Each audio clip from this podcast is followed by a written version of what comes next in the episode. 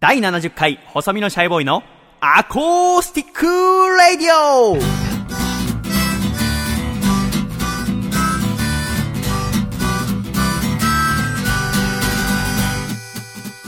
シャイ皆様ご無沙汰しております。細身のシャイボーイ佐藤孝義です。第70回細身のシャイボーイのアコースティックレディオ。この番組は東京都世田谷区三軒茶屋にあります私の自宅からお送りしてまいります。この番組の構成作家はこの方です。どうも、笠倉です。よろしくお願いします。笠倉先生どうぞよろしくお願いいたしよろます。しくお願いします。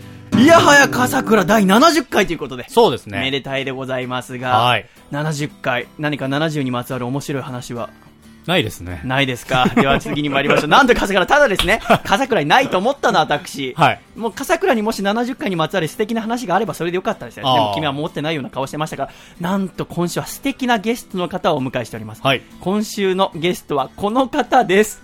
どうも、永田圭介です。はい、永田圭介さんです。よろしくお願いいたよろししくお願まいすし。ます。お願いします。今週はお笑い芸人の永田圭介さんと一緒にお送りしてまいります永田さん改めまして今週は本当お越しいただきましてありがとうございますあ、いえ、こちらこそ。よろしくお願いいたしますはい笠倉永田さんとは、えー先月末に下北沢で行われたモテないフェスというはいイベントで初対面だったんでございますが、うんすねその時にですね私、永田さんのおしゃべりにちょっと惚れ込んでしまいましてあいえいえぜひあの出演してくださいということでお願いして今回来てくださったとはい。えーそん永な田さん、ありがとうございます。あありがとうございます。でも、いいですか、そのハードル上げるような発言は。全然大丈夫です。もう私は永田さんのお笑いセンスにちょっと一目惚れをしましたあ、。なるほど。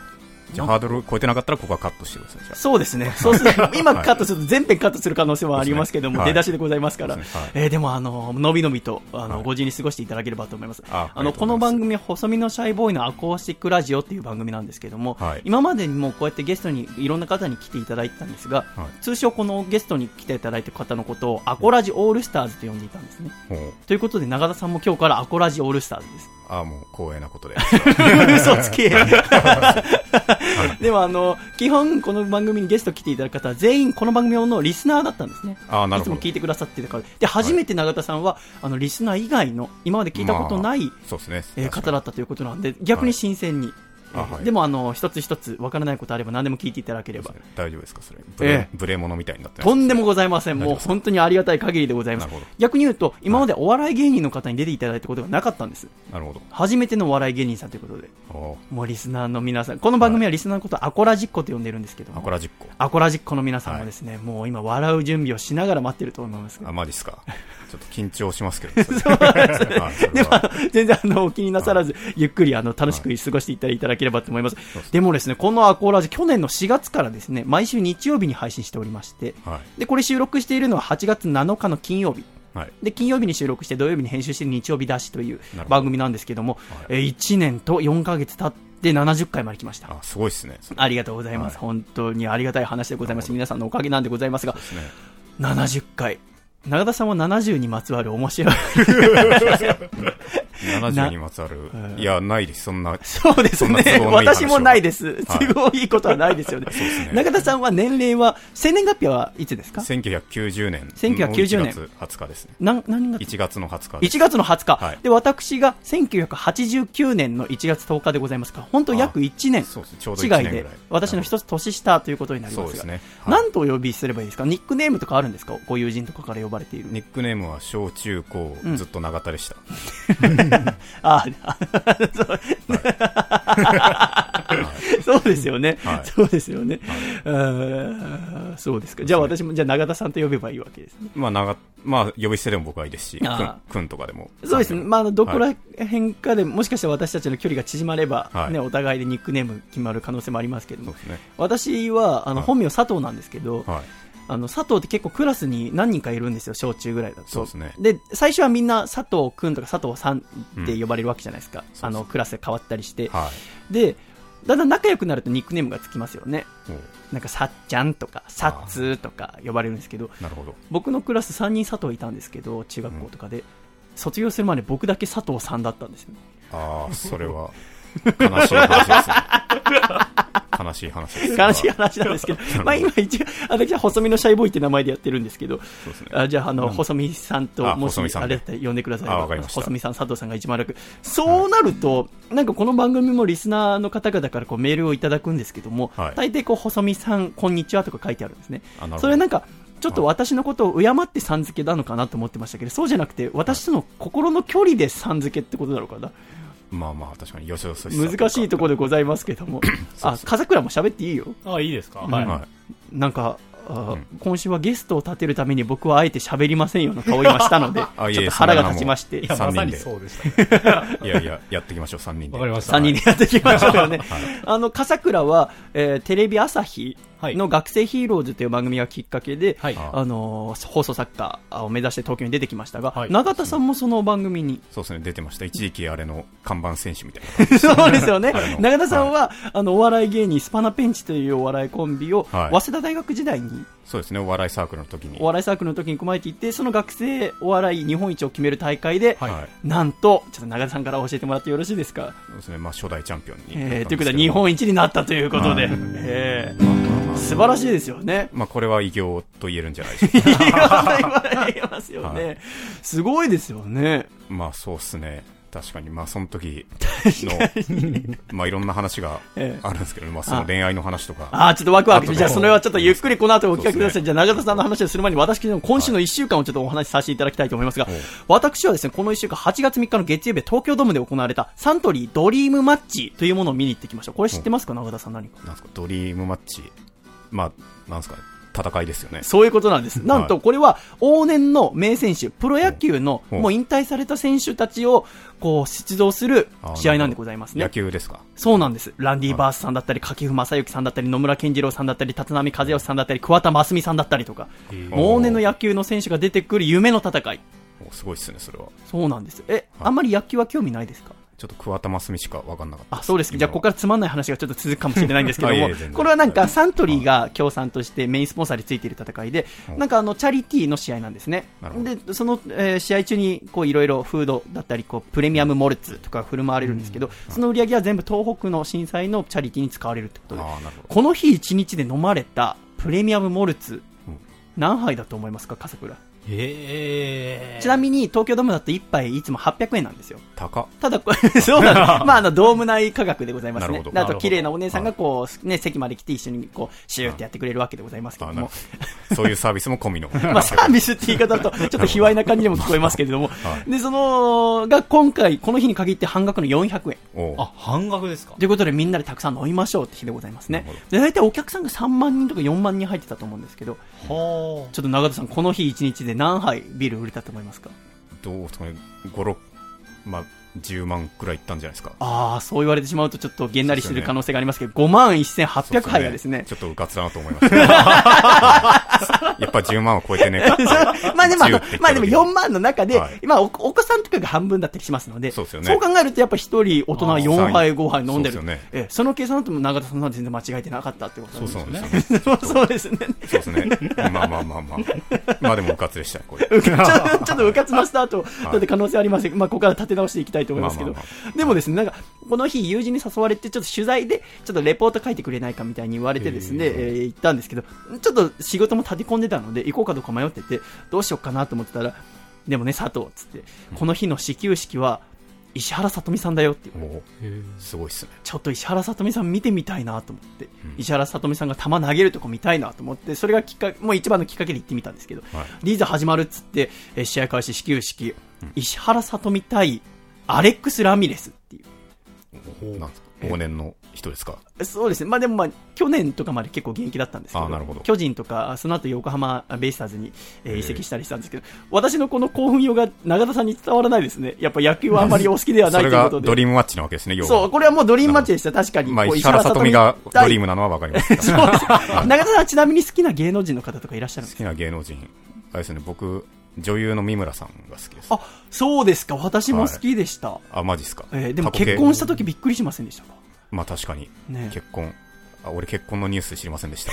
嘘でし ょあれしてるよ ねしたよね私、あなるほどちょっと落ち込むのやめてくださいよあ。してたん ですか。いやいや、して、してますね。まあまあでも全然。まあまあ全然ね。それでもチャンスはある。えーそうチャン スはないと思いますけど、まあありますよね。えーちょっとその石原さとみ、あの、今月の CM に出られてるじゃないですか。ああーそうですねれがサントリーなので、それもあっなて、えー始球式されたということでございましたが、まあ結果的にはね、まあなかなか大差が開いた試合にはなったんですけど、村田兆治さんって知ってますかももともとロッテの選手、往年の名投手だったんですけど、はいあの、今65歳なんですけど、おーえこの日も登板されて、130キロ超えるストレートの上げるんですよ。すごいっすね。で、バッター3者三振取って終わりましたけども、やっぱそういう戦い見てですねは、えーすごく楽しかったんですけど、まあ野球の話ちょっと長田さんが興味なさそうなんで、まあ切り上げましてですね、いやいやいやその後ですね、もう存分に。あ違ういや、笠倉も興味なさそうなんですよ、なんなら。 まあまあ知確か識が全 くないでいす。やに。よくわかんな いです。今週からね、あ甲子園もスタートしまして、あ、そうです。あちょっと私の中のね、ちょっと野球熱は高まってたんですけども、なるほどそれはちょっとじゃあ一回しまいましょう。しまいまして、 じゃあ8月5日水曜日、この日、社員何やってたでしょへえ、筋トレですかう まあ、筋トレしてたとしても、ここでピックアップするネタではないと思うんですけども、 えー8月5日の水曜日、文化放送超 A&G で行われている、24時から放送している、ヒャダインのワーキャー言われたいという番組にちょっとゲスト出演してまいりました。この番組はあの、ヒャダインさんがですね、毎週水曜日にやってる番組なんですけども、ゲストに出るのは3回目かなで、約1年ぶりに呼んでいただいて、えー歌ってまいりました。ライブをやったり、あと夏祭りっていう企画だったので、射的をやったりですね、鬼ごっこをやったりしましたけども、永田さん最近なんか夏っぽいこと夏っぽいことを、なんですかね、何もしてないですね。毎年、去年まではプールの関心のバイトあで、、そうなんですしたかんですへーまあ、ちっちゃい子供はい。の、あの、公園とかにたまに水たまり場みあたいりまなのすがあありるじゃまないですすか。。あそこをひたすら管理するっ ていう。そうですね溺れたら助けてあげるようにって言うんですけど、ええもう物理的に溺れられない んですよ。浅瀬は 大人のすねぐらいまでしかい、そうなんです。推進がないわけです。 それをもう朝から夕方までずっと見てるっていう毎年やってましたけど、なるほど。はい、ありがとうございます。ということで、じゃあこの夏祭り的な企画をしたこのラジオの話もあんましない方がいいですかね。あいえいえガンガンしてください大丈夫ですかかじゃあほんの少しだけさせていただきたい。はこれね、ちょうど去年もはい夏祭りの企画で行ったんですけど、はいちょうど去年の今頃私、朝のバイトをずっとやってましてうん、月金で朝のバイトをして、で、夜、えーこう、ラジオだったり音楽をしてて、で、それをヒャダインさんにした時にはい、それももちろんいいんだけど、なんとかして、その自分のやってることで身を立てなきゃダメだよって、それだけで食っていきながら、ちょっと芸事を励んでいくのが、僕はいいと思うよって、それをできるようになんとかしなさいって去年言われたのに、ヒャダインさんに。はいそれを僕1年間ずっと考えてて、なんとか次ヒャダインさんに会う時まだに、えーラジオしかり音楽で身を立てておきたいなと思ってこの1年間やってきてなんとか先月頭東京出てきて今これでなんとかやっていますのででヒャダインさんにそれを報告するのがすごい楽しみで、はい僕やっと東京出てきましたってヒャダインさんに言われた通り、えーラジオのスポンサーの皆様の、えーご協力のおかげで今東京でなんとかやってますって言おうと思ってリーザヒャダインさんに会ってさ二人きりになってあさヒャダインさん僕のこと佐藤君って呼ぶんだけど、はい佐藤君元気って言われたら元気ですって言ってでその話したらなんかポカーンとした顔してて完全に忘れてんのその 話僕の中ではすごく感動的な話だったんですけど、なるほどちょっと悲しいですねそれはちょっとしょんぼりしながら、でもなんかその言葉、その芸事で身を立てて、なんとかやっていかなきゃいけないよっていうのは、僕が確かに言いそうな言葉ではありますねって言われて、うんで、おめでとうって言われて、で、その番組の中で妹って曲を僕はちょっと弾き語ったんですけど、それがね、なんかヒャダイさんが、いい曲だっつって、CD ちょうだいって言われて、CD 渡しへて、ーすごく嬉しかったですね。なんかこの1年が、えーまだ始まったって感じがしましてねなるほど。えーそれが8月5日の社員の、えーラジオにゲスト出演でございました。そしてその翌日8月6日の木曜日は新木場ファーストリングで行われた DDT プロレスのビアガーデンプロレスでライブとリングアナウンサーを務めさせていただきましたおー。これもちょっと歌わせていただきまして、やっぱリングの上で歌うのってドキドキもんなんですが、あそうですか永田さんプロレスとか見られますかプロレスあれですね海外のプロレスを見ますね ?WWE とか。はいそれは見ますねそうですか、そうですか。はいで、私ももともとプロレス全然知らなかったんですけども、はいあの、このラジオなどがいろいろきっかけになりまして、はい最近はあの、プロレスのリングアナウンサーを務めさせていただいたり、あとはいこの番組のアコラジオールスターズという形で、はい福田博さんという方や竹下幸之助選手という方がいらっしゃるんですけど、そのね、あの、8月6日の試合はメインイベントがその竹下選手対福田選手おへーえ。だったんですよ。ねもうバチバチのメインイベント。で、リングアナウンサーを私は初めて務めさせていただくっていう。おおで福田博さんは同じユニオンプロレスなのでコールしたことあったんですけど、たけちゃんはあの初めてコールするってことで、ちょっとドキドキしながらは言うんですよね、赤コーナー225パウンド、竹下幸之助っていうと、こうブワーってこう紙テープが飛ぶわけです、いはいちょっと感動してしまって、い確かにで戦いもあの時間内に終わんなくて、ドローで終わったんですけど、最終的にこうサドンデスという形で、はい竹下幸之助が、まあ、やっぱ福田さんがやっぱかなり重力で、今105キロありますから。うん。すげえまあ、なかなかねその、体力的な最終的な差は出てしまったんですけどやっぱり力と力のお比べ合いの試合はとても見応えがあって私も感動した試合でございましたという1週間をシャイは過ごしてまいりましたいやいいじゃない充実した1週間なかなか充実した、はいそしてそこれを締めくくるはいのが永田さんでございます確かに今日は金曜日か。そういうことなんですなるほど。じゃあ今のところヒャダインさんとええプロレスラーええのバトンをつないで俺がいると。そういうことになり ますね。いうことですね。えーアンカーですだけなので。なるほど。えそれはまあハードル、まあでも超えてみせますよ、それーは。あー陸上だけに。はい。素晴らしい。ありがとうございま陸す。上かかってますかまあ、あの、アンカーとかなる、ほどそこら辺のんなるほどハードルとかがかかったかなと思いましたが、えーあの、 このラジオですね、はい今のところ、あの、年に2回公開収録を行ってるんですね。あ、すごいっすおね。客様を入れてお台場のカルチャーカルチャーっていう場所で、うんあの、いつも収録してるんですけども、はいその1年に2回のうちの1回、アコラジ夏祭りっていうのがですね、なんと来週8月16日の日曜日に行われるんです。お近いっすね。来週。近いんです、もう1週間後えにお昼の12時半からは行われてですね、これがもうドキドキもんなんです。い。なるほど。ええなんか特別なことはやるんですかそれなんとですね、はいい、つもはこう、1対1で話しているアコラジオールスターズの方にまとめて出ていただいたりとか、なるほど。漫画家の榎木勝正先生、グラビアアイドルの町田美優さん、んそしてプロレスラーの竹下幸之助選手、うんで、ソロシンガーの狭間律史さんなどがそう、ですねそうそうたるメンバー。そうそうたるメンバー、そうそうたるはアコラジオールスターズに来ていそうただいてですオーね、ルスターズね。そうなん ですで、みんなで喋って、うで、あとこの番組歌もたくさん歌ったりしますので、はスペシャルなライブをしたりとか、い。なるほど。あとはもう各々いろんな報復絶倒の企画をこの笠倉先生が考えてくださって、ああ、いいですね。それいはいんもですうぜひみんな行かなきゃダメですね、こ あのれ は。は8月16日にありますから、はい8月ちょっと楽しみにして、永田さんどうですかい。ん何、何がですか ?8 月16日でどう ですか16日確かに俺ももうオールスターズの一員なわそうなんです。 ぜひあの、日い程空いてましたら、ぜひお越しください、8月16日のけおで昼。 16。えまあ確かに、あい、でもいいんですかしんーえ、空いてるんですか。次の、次の回ってことですよね、要はそうそうそう。結構もうこの、さっき言った榎谷先生、町田美恵さん、竹下幸之助、狭間律さんなんかは、もう3、4回出てる そうですよようね。いにはなるんですね。や、みんなで頑張ってここまで来たっていええうところに俺が一回出ただ けで、出ていいんですかそれは。え、 そうです。まあ、あの、指定してくださるのはこんなに嬉しいことは私としてはないですけどあも。そうですかいや、まあ、わかんない。単純に何かあるかもしれないあそうですね来週。はいええ、あの、もちろんじゃあ、あの、あるかも、ああった場合全然いいんですけど、もしじゃなかった場合は、あの、ぜひ、あの、あ、はい。いややっぱりいやじゃあ失礼不安ですけど。まずこれが、まだ好評か不評かも分かってないです。 そうです ね。まそあ、のまだオ時点でープニングトークなとこなのでは、なんとも言えないんですちょけっどと。、怖すぎますね、そえれー。そうですね、ドキドキもんでございますがうん、えーちょっと、じゃあこれもね、じゃあまた改めてこのエンディングの時に、はいえーもう一回話し合おうと思います。なるほどただですね、あの、ご予約いただいた方、ご来場いただいた方、すべての方にアコラジラバーバンドというですね、手首に巻く素晴らしいスペシャルなご来場特典を今作っておりまして、なるほど。で、この日に向けたアコラジ T シャツも販売予定でございますしお、すごいっすね。ぜひぜひお越しいただければと思います。お待ちしております。ということで、第70回細身のしゃべりのアコースティックラジオ記念会でございますから、はい。今週はね、でも、あの、長田さんと私の恋愛のトークをね、そうですね。中心にはいお送りして、だから笠倉も全く入れないんですよ。なるほど。彼笠倉は、はもう去年結婚して、今年の、えー年初めに子供が生まれてますから、おー娘がい。なるほんですよ。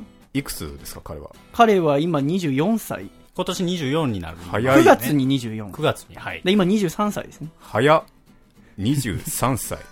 3年前の僕ですよね。そういうことになります。4年前の私です。いや、どう、え、どういうことなんです か、それは。いや、すいません。うちの作家にイライラするのやめてください。ね、まあ、それも言うか。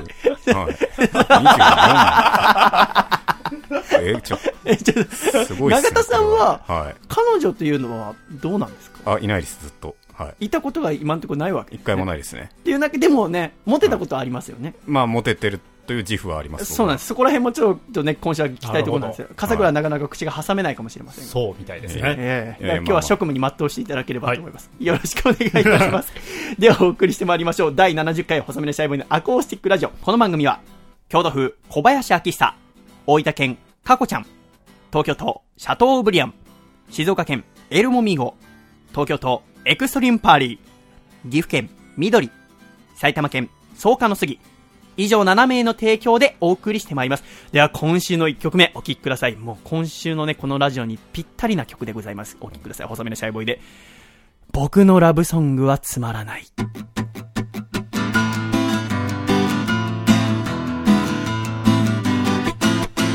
僕が歌うラブソングはいつもつまらなくて君の胸には今日も響かないだけどいつかはどうかいつかはなんて涙流してはギターを優しく抱いて歌を作る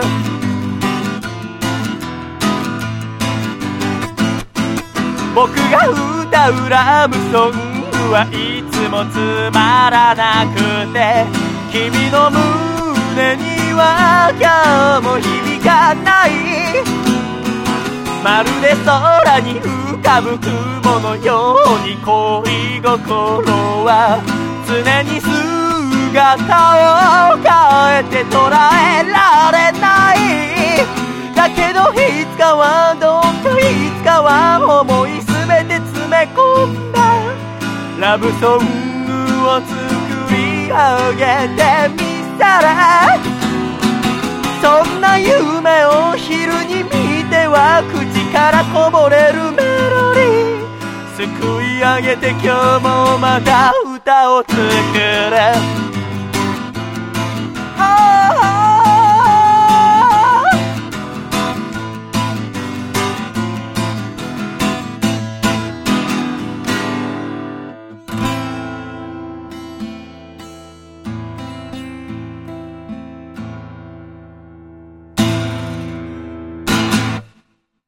ありがとうございました。細身のシャイボーイで僕のラブソングはつまらないお聞きいただきました。では、ジングルの後、長田さんのおしゃべりが始まります。大阪府、ラジオネーム、私の傘だけありませんさんからいただいた、細身のシャイボーイがお父さんと仲直りする方法。お父さん、一緒に花火をしようよ。もちろん打ち上げ花火をね。ヒュードーンシャイヤーせーの細身のシャイボーイのアコースティックレディオシャイ第70回細身のシャイボーイのアコースティックレディオこの番組は改めました細身のシャイボーイと笠倉と。長田 で。お送りしてまいりますよろしくお願いいたしまますすそう何も説明せずにやったねう何も、はいよかったですかね、今ので。えー完璧でございます、は永田さん。では、永田さん、早速、はい永田圭介という男がどのような男なのか、はい私も永田さんについては全然知らないままでございますから。そうですよねええ。この前、初対面、は知り合初ったば対っかり面すで、しかも楽屋でも全然ね、私も永田さんも喋らず、そうですね。で、このき、あの、イベントで、あ、すごい面白かっただなと思って、連絡先終わった後にね、イベントを聞こうと思ったら、永田さんすぐ帰られて、そうですね。全然連絡先も聞けなくて、はいで、永田さんは SNS とかもやってらっしゃらないので、そうですね。どうやっても連絡取れれずに、もう最終手段でイベントの企画の方に連絡して、ちょっと永田さんのメールアドレスを教えていただけませんかって言って教えてもらって今日になりましたから。そうですね。まだ全然永田さんのこと全然知らないままになりまそうすですのねでお。互いモテないってことしかまだ分かってない。そうですね。モテないっていうことに関してはお互いがっしりと手を結んだんですけど そうもですね。えーちょっとじゃあ永田さんの話もちょっと聞いていきたいと思います。永田圭介さん、現在25歳。そうですね。はい。で、お笑い芸人、いつからお笑いを目指してるんですかまあ、プロになったのは、もう数えてないですけど、3、3 4年前ですかね。ということは学生の時にそうですね。それってよことですねり前に学生の時から、まあ大学生、はい。 19の時から、まあうん、お笑いサークルに入って。それ、早稲田でなんでお笑いサークルに入ろうと思ったんですか高校生ぐらいの時からずっとお笑いが好まきだあったんそですうか、ですね。やっぱり、まあいろいろテレビとか見てうん、ちょっとこれで金稼ぎたいなと。 なるほど。あ、じゃあもう職業としてお笑い芸人を目指したってわけだ。そうですね。例えば、じゃあ中学校とか小学校とかの時に、はいはいクラスの人気者的な立場ではあったんですかあそういうのではないです。それはではないんですが、はい。ただ自分は面白いっていう意識はあるわけですよね。まあ、その時はもう何も考えずに、もう隅っこにいました。あー教室の隅にあ、そうなんいですてか。、みんな俺が教室にいるのに、電気を消しました から。教室の電気を。俺がいるって気づいてるのに電気を 消しました。はい。みんな。でもそっから、なんでそんない、じゃあこれで金を稼げると思ったんですか、いや、まあ、お笑いサークルに入って、うん。で、そこで何か結果を出せれば、はい。まあ、プロになろうかなと。なるほど、なるほど。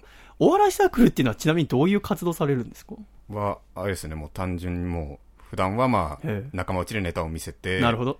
まあ、それでダメ出しとかお互いでも、早稲田のお笑いサークルって結構メン、人数いるんじゃないですかまあ、サークル2つあ、ぐらいあそうるなんんでですすけか。ど、そうですね、僕のサークルはあれなんですよ。結構歴史が古いとこあろで、今年で53年目ぐらいあ、で、そんなに、まあ、OB 方も、まあ、有名な方が、はあその山田邦子さんとか、はいへえ。あと、オアシズのお二人とか、はえだからまあ結構年季はあるんですけど、うんうん最近、ちょっとそれにあぐらをかき出しまして、 なるほもう一つのサークルにも勢いでど。完璧に負けてるあっていあ、そうだっ。たんですか。はい。でもなんでその古い方に入ろうと思ったんですかあれなんですよね、そのサークルのいろいろ紹介があるへい、まとめてある雑誌があるんですけど、それを見て、まあ、お笑いサークルが2つあったと。まあうん僕が入ったのは、寄せ演芸研究会とはいうやつで、もう一つが、お笑い工房ルードとあ。いうので、 はい。ちょっと英語が入ってるのがちょっと怖い なそっうでてすね。怖いですね。説明文見ても、ええなんか遊んだりもしますみたいああな。みんなで北京ダックとか食べたりし ます。あってそれは望んでないなって。そうですね思った。 俺はお笑いをやりたいなと。そうですね寄せ演芸の方そうにですねじゃあしようってことで行ってみたわけでございますね。で、ちなみにその、うはい寄せ演芸の方はメンバーは何人ぐらい予選芸、まあ各代、まあ10人か20人ぐらいいるんで、それがまあ1年、2年、3年。なるほど、なるほど。はい。で、それでお互いにネタ見せをしたりしながら。そうですね。まあライブをまあその早稲田の建物の中でやったりとか。へえ、はいで、その中でコンビを最初組もうと思ったんですかまあそうですね。まあ適当に当たる、同じ時期入ってきた人たちと、うんうんまあ誰か相方を探すって感じで。一番最初に相方を見つけたのはいつですか一番最初、まあ、入ってすぐにそういうお見合い的なあ、そうなこんでとをすかやるので、へえ。そこで見つけましたね。それがもうスパナペンチの相方さんですかあ、その相方は途中で辞めてしまったのあで、、そうなんですか。はいスパナペンチを組んだのはいつですかうんそれでも 1, 年の最後の方ですかねあ、。そうだったんだからです結か構早めでは。早めですね、はいそっからじゃあ漫才やりながら。そっからネタを書いていたのはどちらなんですかまあ一応僕が。長田さんがはい、書いてまして。中田さんはでもどっかしらで、はい俺が一番面白いっていう意識になるわけじゃないですか。まあまあまあまあまあ、そんなことはないです、全然。いや、言ってましたよ、この間のイベントで。ああ、言ってましたね、確かに。まあまあまあ。 何を隠してくれようとしてるんですかまあ学生の時はだからえ、えもうノリに乗ってましたよ。あ、そっか、ノリに乗って思ったってことはなんい。ですちねょっとまあ話していいですか、じゃあ、そのもう、話がっつりお聞かせください。まあ俺、やっぱりね、まあこの後いろいろ恋愛相談もあるって言いますけど、はい。っまあ僕初恋が、あれなんです。まあ大学の2年の時でして、てことは19歳とか20歳とか。 20歳ですね結構遅いですね。はい、遅いんですけど、あ、でもこれが恋かと、 うん。その時思いまして、はい。まあ後輩で、まあ非常にいい感じの子がいたんですよ。それは同じ園芸の。そうですね。まあでも、その手伝いとかをやるスタッフの子で、はお笑いはやらない子で、あ。あ、なるほど。はい。まあなかなか地味なね、その都会に染まってない地味なファッションをしていると。はあ、その子はちなみにどこの出身の子なんですかまあ、これを言ったらもうリスナーに俺の知り合いがいた場合、ああ100%特定されますけど、群 馬です。入ってしまいましたね。は 北関東の女の子が、こう、東京に出てきてっていう。はいで、中田さんの、じゃあ、年は1個下そうですにねなるわけですね。それでまあ、僕はこいついいなとああ。思ったので、もう積極的に話しかけたんです。なんかこう、都会の、じゃあ、キラキラしてる女性よりかは、なんかこう、素朴な感じの女性に中田さんは惹かれたと。そうですね。はその素朴な感じのことを喋ってるうちに、い。はい。もう徐々に、じゃあ一目惚れとかではなくて、そうですね。ふわ話、ふわふわふわ胸の中に広がってきて、これが恋かと。これが恋かと。なるほどで、で、周りの人たちも言うんですよ。ええお前とあの子のええ出してる雰囲気は、完全に長年連れ添った夫婦と同じだと。あだからもうそれ、なるほどねと。要は中尾明と篠の関係だ と。これはと。あ、そうですね。な長年連れ添ったっていう点ではそうですよね。そうですよねえいつも一緒にいますから、え彼らは。うんそうですね。セットで一組って感じですね。だからもうこれいけるやんと。うん。国れはもういけるやつだと。なるほど。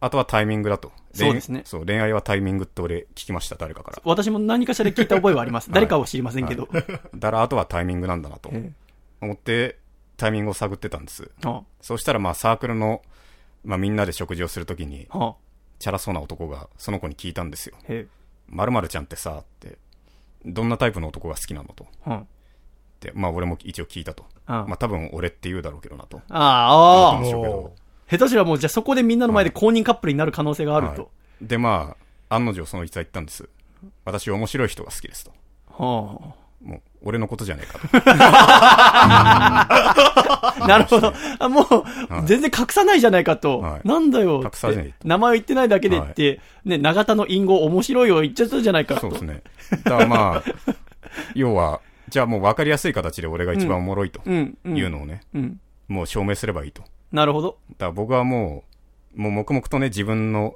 ネタをもう作ることだけを考えて、はいはい特に大会とか意識してなかったんですけど、うんその時じゃあ大会出ようかとなるほど。面白いっていうのは、その、まあ普通に自分は面白いけど、他のみんなにも分かりやすいように、結果として出そうと。そうですね。で、お笑いの大会を目指してみよう。はい。それはどんな大会を目指したんですかそれがまあその学生ヒーローズが。もうテレビ番組主催の。はい。なんか春日とか出てるらしいぞってなって。そうですね。すごいやってなって。えだからまあそれのまず予選に行くと。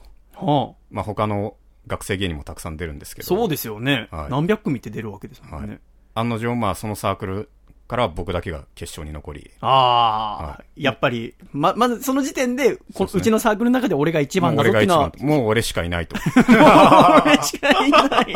そうですよね。まあ俺しかいないけど、まあ俺はそんなせこい男じゃないと。なるほど。このサークルもうぐらいでこの調子には乗らあなあいああぞと。だからもう日本一になったろうやないかと。うん。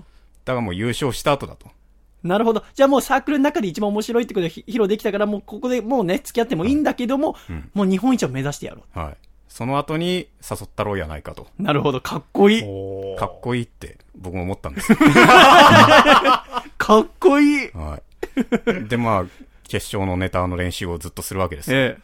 そうですね、決勝まで近づいてって、ええまあ2日前です。決勝の2日前に、まあ後輩からメールが来たんです。は俺の側近の後輩から。あ、ああ側近がいたんですか ははい。そしたらまあ、非常に言いにくそうに言うわけなんですよ。あその決勝の前っていうデリケートな時期に、はいこういうことを言うのは大変恐縮なんですがと。その、まあ俺が好きな〇〇が、ええ。そのサークルで一番面白くない男と付き合いましたと。 ありまして、二日前です。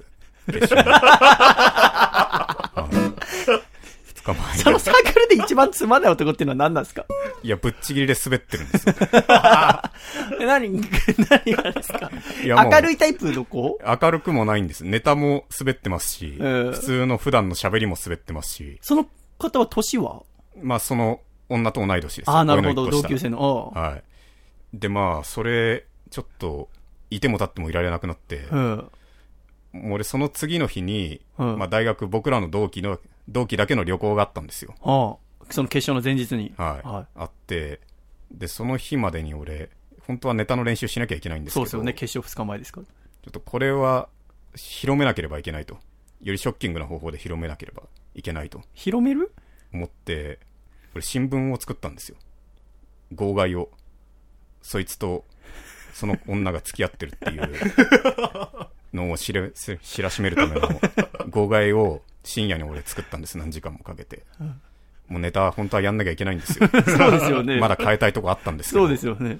もうそんなことしてらんねえって思って。えそれで書いえてそれ、どういう気持ちでんだって広めたところで、広め、いや、何かに吐き出さずにはいられな かった。あ時俺のはずだったじゃねえかと。そうなんです少よ。なくとも決勝まで行ってんだから、この作の中で一番面白いのは俺だと。なんで予選に落ちたやつなんです、あいつ。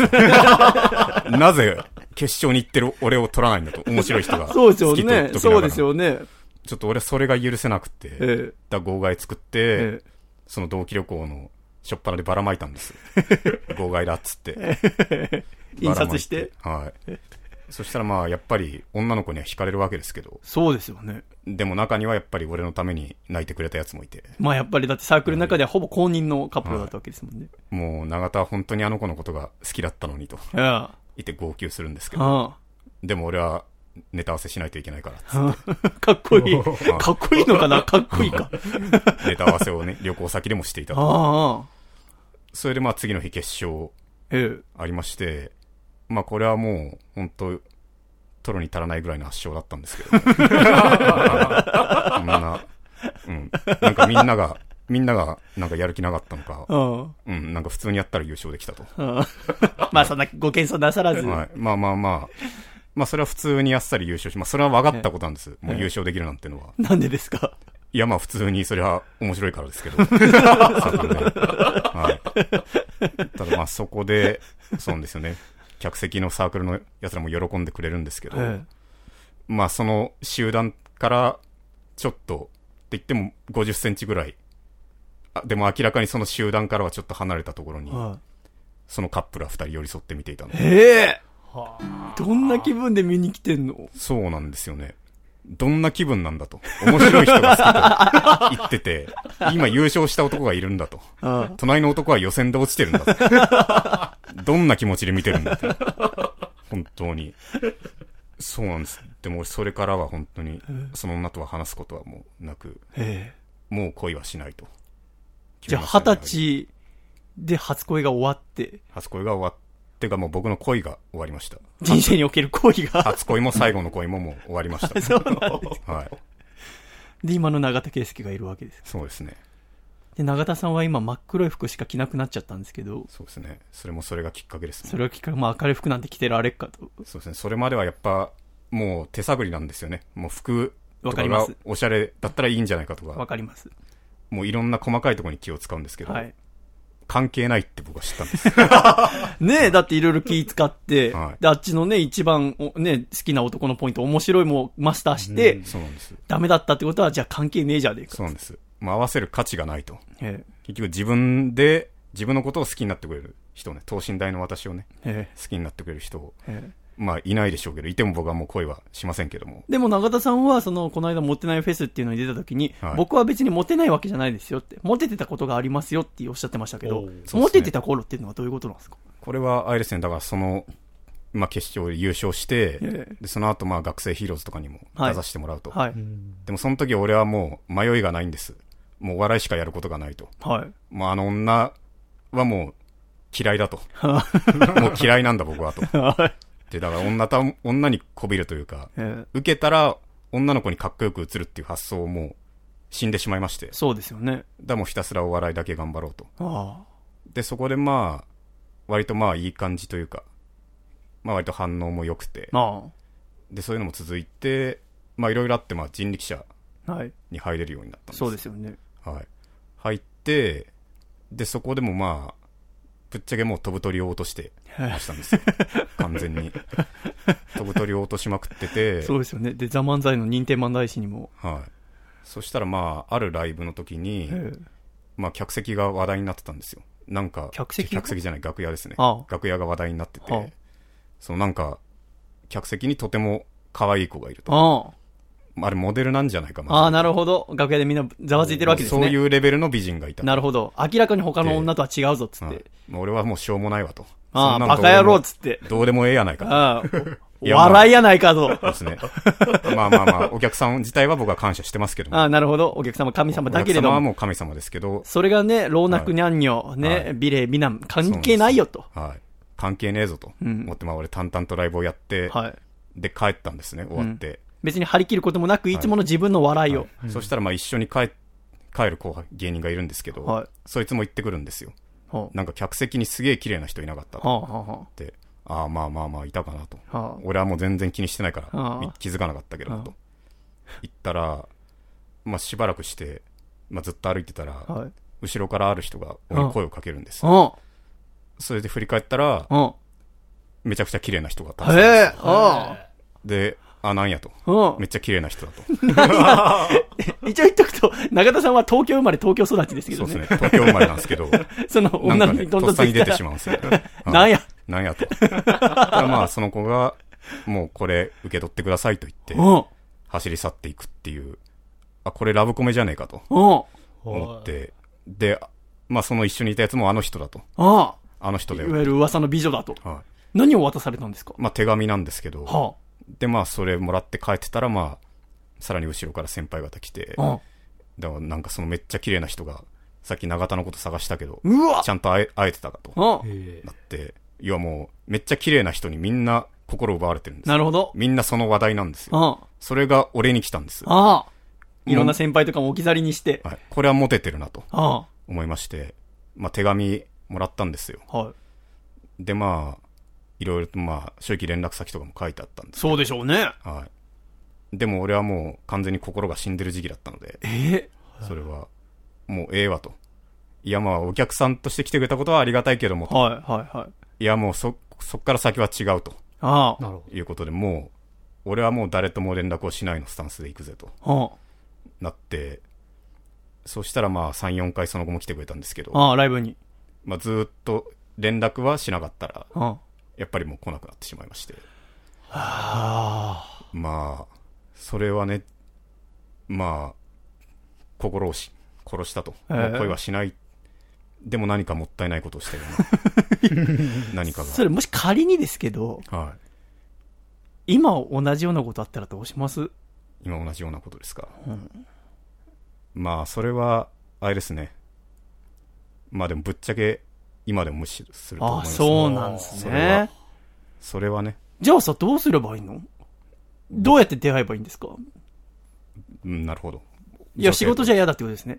ちなみにその点は、私も全く一緒です。あ、マジっすか。私も、まあ、そうまであす、よ。私も、こう、細身のシャイボーイっていうのを知ってくれてる女の人とは、お付き合いとか絶対したくないんです。あただ、投げさんと違うのは、あ。はい。知ってる人からも言い寄られたことが一度もないっていうことが違うんですけど、で そうなんですか。 も僕も、い僕ももし仮に誰かに言い寄られたとしても、はい僕も連絡もしないと思います。なるほど。ねえでも手紙、めっちゃいい文章。字綺麗なんですよ。あ、その女性が。はいあスタイルが良くて、その手紙今も取ってるでしょ。まあまあまあまあ、それはだって捨てたら失礼だ。 絶対取ってると思った。み、皆さんのも取っておいて。わかります、わかりますす。私もそうです。一応はい、ええそれは。それはもう捨てるなんて言語道断。じゃあ全然取ってあっても連絡を今からしようとも全然思わないんですね。それはもう、そうですねじゃ。あこれからどうやって出会いますかどうやって、だからまあ、あれですね、今考えてるのは、まあ10年後、20年後ぐらい多分、まあうまくいって売れてると。うん。で、テレビにバンバン出てて、うん。永田さんがね。はい。まあ、そうなった時に、10年後、20年後、まあその時代の脳年齢な的なポジション、うん。その子を抱きたいと。いや、その、ええ、飛ぶ鳥を落とす勢いの若手中が、はい。しかもそれ永田さんから行くんじゃないですよね。そうですね、向こうから。向こうから 来た時にまた恋をしてもいいかなと。はい。抱いてやってもいいかなってことそになのる。時はもうそうですね、女にしてやってもいいかなと。でもさ、中、そっか、じゃあもう全然、まだじゃあ心は生き返ってないんですね、そんなに。そうですね、結局恋愛ってやはり一時の感情ですからね。うん。私もそう思います。そうなんですよ。だかえらまあ必要はないんですわ。えええね、その目先のところにね、目を奪われて、芸事がおろそかになったらね、たまったもんじゃないですもんね。そうなんですよ。ええだからもう僕はもう恋愛はいいんですもん。わかります。はい。もう、そうっすね。でもまあ結婚してる人この中にいるんですよね。腹立ちます よね。うんしかも、やっぱ、家族はいいもんだみたいな面するんですよ。もうするんですか 家族はいいもん。いや、すごいっすね。でもそれは。いや、だから当に、ちょっと思うところは確かになんかあって、あの、その芸事がなんだっていう話はあるんですけど、はい別にこっちは無理して、あの、恋人作ってないわ、そうなんですっていうわけじゃないじゃないですうか。ん。でもなんか、この年、まあ、永田さん25で、私が今はい26、で、お互いね、26、27になる年っていう中で、はい。 26な7人して女性とまともに付き合ったことの一度もないんだ、みたいなこと言われるじゃないですか。まあ言われますねそう。いう時どうしますその時は、いやでも俺、あれなんです。まずその手紙をもらったっていうのもあるんですけど、まあサークルの後輩、基本童貞の率が非常に高いんです。お笑いなのに。へお笑いサークル。ーまあ結構人見知りだったり、はあクラスで孤立してた 奴らが、基本よく来るんで、ああ、なるほど。童貞の率が高いんですけど、ええその中でも結局大学生活の中で捨ててく奴が多いんですよ。そうですね。でもそんな中でも、4年生までずっと捨てられずにいた喫水の童貞たちもたまにいるんですけど、ああわかり ます。まあその童貞たちからの指示が俺絶大ですから、なるほど。 というのもまあ単純に、そうですね、要はええまあ、長年上ってのもありますしね。ありますし、あとまあその、長津さんは、その気になれば捨てられると、え童貞をと。ええあなたは女性の扱いをええ童貞ながらに分かっていると。えええまあ、そいつに俺何も見せてないんですけど、 なこと何 何かで感じ取ったんでしょう何ね。か感じてくれてるんですよえね、えそれを。なるほど。だから俺は自負はあります。捨てる、捨てようって思ったら、捨てられる男なんじゃないかと。うん。だから別にどうでもいいからな。そんな見栄のためにね、うんやはり女性の体をそういう風にするのは、まず、いかんと。なるほど。今いいこと言いました、僕は言いました。 はしかと聞き届けました。そうですね。ただおそらくね、その考え間違いです。 間違いですか。私もそう思ってた頃あるんですけど、はい。最近思うのは、うんなんでしょうね。今からじゃあ、何ですか、女性とお付き合いしたいとか、うんね、女性と年頃の関係になりたいと思っても、うん。おそらく相当なビッグバン的なことがないと、うん私たちはもう無理です。そうっすか。なぜなら一人でいることに慣れてしまったので、確かに。で、あと、年の頃も、もう20代半ばじゃないですか。で、うんこれから、ね、アラウンドサーリーと呼ばれるうん時代に入っていく中で、はい。もう同じ年の頃の女性たちはう、んすべて恋愛経験がほぼ豊富な形になってくるわけですよね。そうですね。で、いけすかないさ、恋愛マニュアルみたいなのも読むでしょ、女性誌の中に載ってる、こういう男はなんだなの。えで、私たちはその手の話を友人とあんましませんし、かうつ、その手も本も読みませんから、えうんその、なんでしょうか、男を見定める一個一個の段階みたいのも、一個もクリアせずにいるわけですよね。例えば飲み会でのマナーだったり、きっとあるわけじゃないですかそうです。ねなんかエスコートの仕方とか。はい。ってなったら、その、同じ年の頃でそういうのを読み漁っている女性たちのお眼鏡にかなうことなく、どんどん年を過ぎていくんですよ。うん。まあ、だから俺は業界っていね、そういうことですよね。さっきの話だと、能年玲奈ちゃん20年後ぐらいのって考えると、まあ、年20個下ぐらいになりますから。まあでもそういうとこは考えちゃいけないと。 あなるほど、わかります、わかります、わかり ます。なんか、わかります。それもは、なんかね、それこそ10個下とか20個下のことねうん。だから、今の、中田さんの発言は別にロリコンだとかそういうことじゃないんですそういよう。ことではないんです。僕そはのもう自分が一番輝いた時に、その時に一番輝いてる女性に言い寄られたいっていうことですよね。はい。はい。だからそこを分かってほしい。そうなんです。笠倉は俺たちのことを見下した目で見てますけど。 そうですよ。もう僕はロリコンという言葉を言われましたけど、ええ僕はちゃんと、あれです、20代、30代、40代、50代でそれぞれ興奮したことがあるの で、全然それはね。ちゃん とっていうかまあ、ベスト3で、まあええこの下の話は、まえあえ判断してほしいですけど、はあカットするかどうか。うんやはりまあそういう興奮、性的対象を抱いた女性、はいベスト3の中に、うんお聞きしましょう。まあ40代後半は混じってますから。ただ能年は別なんです。それうはんもう違うんですよ。年齢とかじゃなくて、そうですね。能年レナって輝きですかあらあ、一つの。なるほど。は い。なるほはいど。輝きの名前が能年レナであって、そうですね個人を特定する名前ではないってことです。そうなんです。なるほど、なるほど。はい。とてもわかりやすい。もうまた、ちょっとこれはもう、長田さんを信頼してちょっと一個聞きますけど、はい。自分の将来に心配になることはないですかその、うん。生涯一人なんじゃないかと思うことないですか障害ひ、僕は最近時々あるんですよね。なるほど。えまあでも僕は、まあ兄がいるので、えはい。で、兄は多分まっとうに生きてるんですよ。はあ普通に勉強して、普通になるほど就職し、はい。彼女もまあほどほどに作り、うんなるほど。だまあ子孫に関しては兄が作ってくれると俺はあ。それはお家のでしょそうですね。 はいあなたの、はい だからじゃああんま考えて、うそんな心配になったりはしませんかまあ特に寂しくないですからね。ああ、そうですか。はいそこがもう一個の問題ですね。そうっすか。私もは、いこの一人暮らししたらちょっと一回ぐらい寂しくなるのかなと思ってたら、は楽しくてしょうがなくて、い。一そうなんですよね。人でいることがう。ん。そうなんですよ。だからもう、そういう星のもとなんですよ。そういうこと多ですよね。分はい。いや、仲良くなれそうだ。そうですね。でも、うーなんか私も、はい。最近言われて一番腹立つのは、うん。なんかわざと持ってってないように見せてるんじゃないですかみたいな。ほこっちは別に、う。うん。持ってってないことを、うん。引け目にも思ってないし、うん逆にそれを取り柄にしようとも思ってないんですよね。そうなんですよね。そうなんですそこだけふざけるなって思うんですよ。よ。はい。なる仮にもし持ってたら、ほど。はい。お前らが嫌っていうほど持てたって話してやるぞっていつも思ってます。そうなんですよ。とそれは本当にね、汚い話なんですよ。俺らは中学高校時代っていう、はい一番異性を気にしていた時期そうですね。にモテないっていう、今では笑い話になるものの当時は本物の地獄だったんですえーよ。毎日持てたいと思ってましたから。はい。それを俺たちはきっちりとまあ、お勤めを終えたわけですよ。えで、それ、要はそのモテないのマイナス部分をー、うん、地獄の時期を味わったと。そうですよ。で、別に今もそんなのをね、悪用するつもりはないですけど、そう。それが笑い話に、ちょっとできる感じになってきた途端に、それは嘘だとそう言ってくるんですこよ。れは別にね、え別に本当のことなんだから、別に誇張してもないんだから、そうなんです笑い話になるんだからしていいんですよ。そうなんですよ。で別にそれで稼ごうとか思ってない。それを、ただ自分の人生を喋ってるだけであって。はういん。要は若い頃に年金をずっと納めてきたと。そういうことなるほ。ど君たちより早く収めてそるうそうで、年を取って、なんなら今もね年金もらえるようになったら、あなた本当は年金払ってないんじゃないのって、そうそんなバカな話はある社か。保庁バカ野郎っつって。本当に。帳簿確認しろっつって。そうなんですよ。こっちは生まれた時からずっと収めてんだぞ。そうちゃんとモテてないからと。そうだこっちはと。お前らなんだ15、6歳でなんか収めるのやめて、うんもう年金暮らしじゃねえかっつっそて。うなんですよ。俺たちは、まだ払ってんだから。 払ってんの特別手当もらっていいんだずっよと払って。ますアホんだらっつって。はい。そうなん ですよ。いつまでも払ってるん ですよ。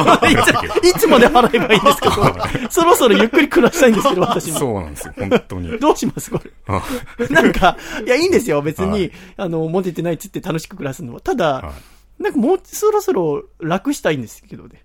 楽。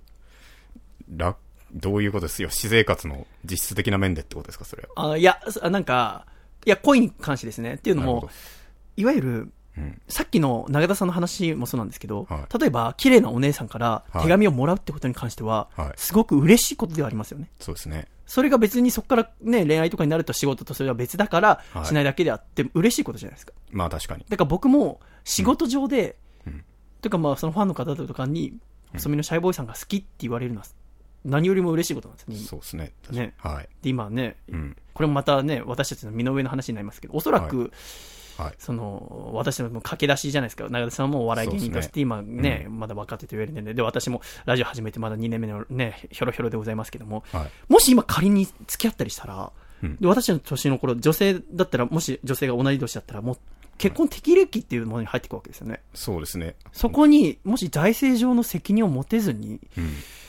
お付き合いとか、なんかできないって考えちゃうんですよね。確かにそうですね。確かに芸人は本当売れないと収入がもう、本当にゼロなんでね。あ無理ですね、やっぱり。そういうのは。あ。なんかそのあたりも、はい。うんなんかいつも思うんですけど、うんそういう会話とかをしてると、この構成作家の笠倉が、はいそんなこと言う前に、結婚することによって責任が生まれるので、温かい家族を養うために仕事が増えてくんですよ、みたいな。うん。よくわかんないですね。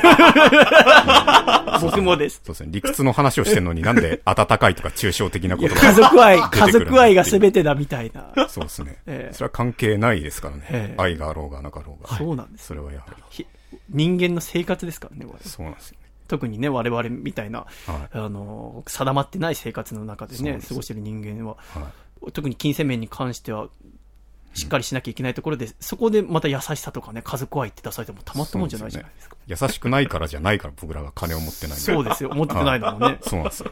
言ってもね、よくね、男を振る理由として優しい人が好きみたいな。うん。私たち何よりも優しさを知ってますよ。なぜならそうずっと一人だから。そうなんですよ。はい。君たちが恋愛とかでうつつして頭ポワポワしてる間、私たちはずっとニュースとか見てるわけですから。そうなんですよ。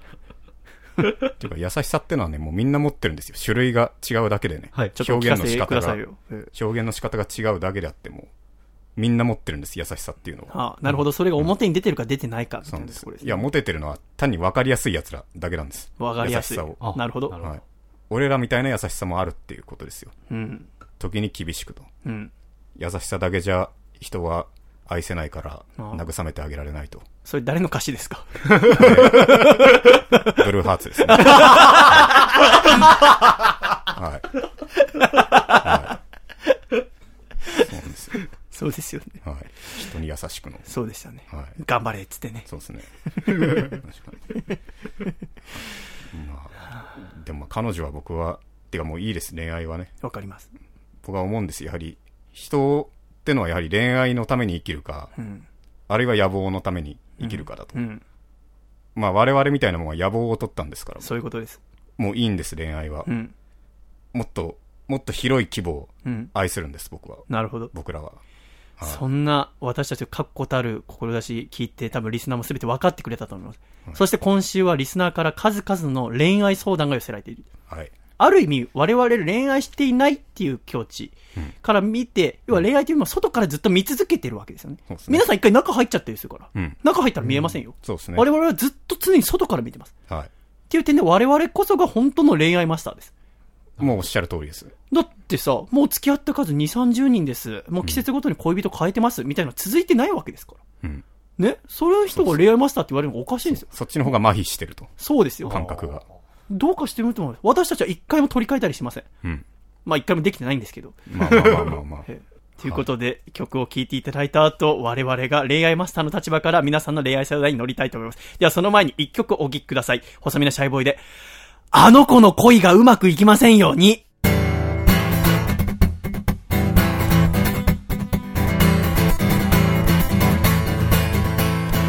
僕は本当に嫌なやつだなヘドが出るほど心の中いつも真っ黒黒でたまんないやいや好好きなあの子が好きな男は僕じゃないことが耐えられなくてずっとうじうじうじうじ悩んでいるのさ僕の何がいけないのを解いた話してみたいけれどあまりにも心当たりが多すぎてなんだか怖いやそれじゃたった一つだけ願い事を聞いてよ神様僕の声を叶えてなんてずうずうしいことじゃないからどこいてもいつ見ても愛しいあの子僕のことなんか見ちゃいない負け惜しみ手紙に乗るよあの子の恋がうまくいきませんように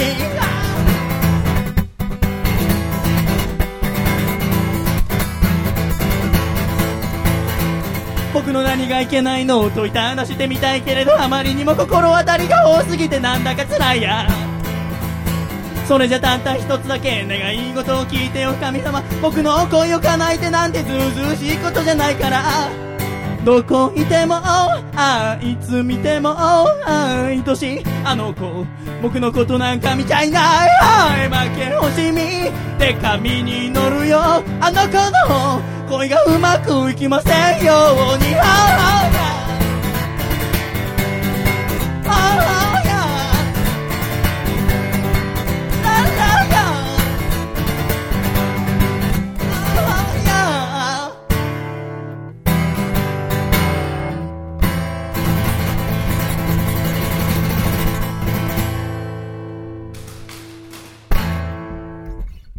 ありがとうございました。細身のシャイボーイで、あの子の恋がうまくいきませんように、でした。では、コマーシャル。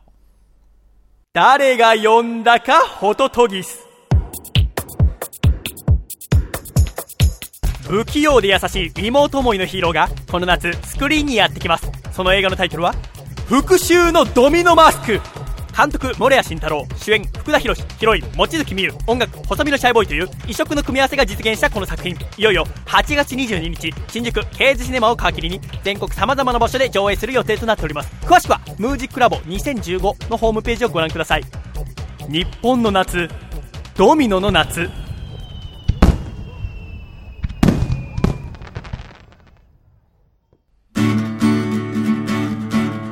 愛知県ラジオネームゆかぬばんさんからいただいた細めのシャイボーイがお父さんと仲直りする方法お父さん家の蛍光灯が切れたら言ってね僕が三軒茶屋から東戸塚まで買いに行くからさせーの細めのシャイボーイのアコースティックラジオ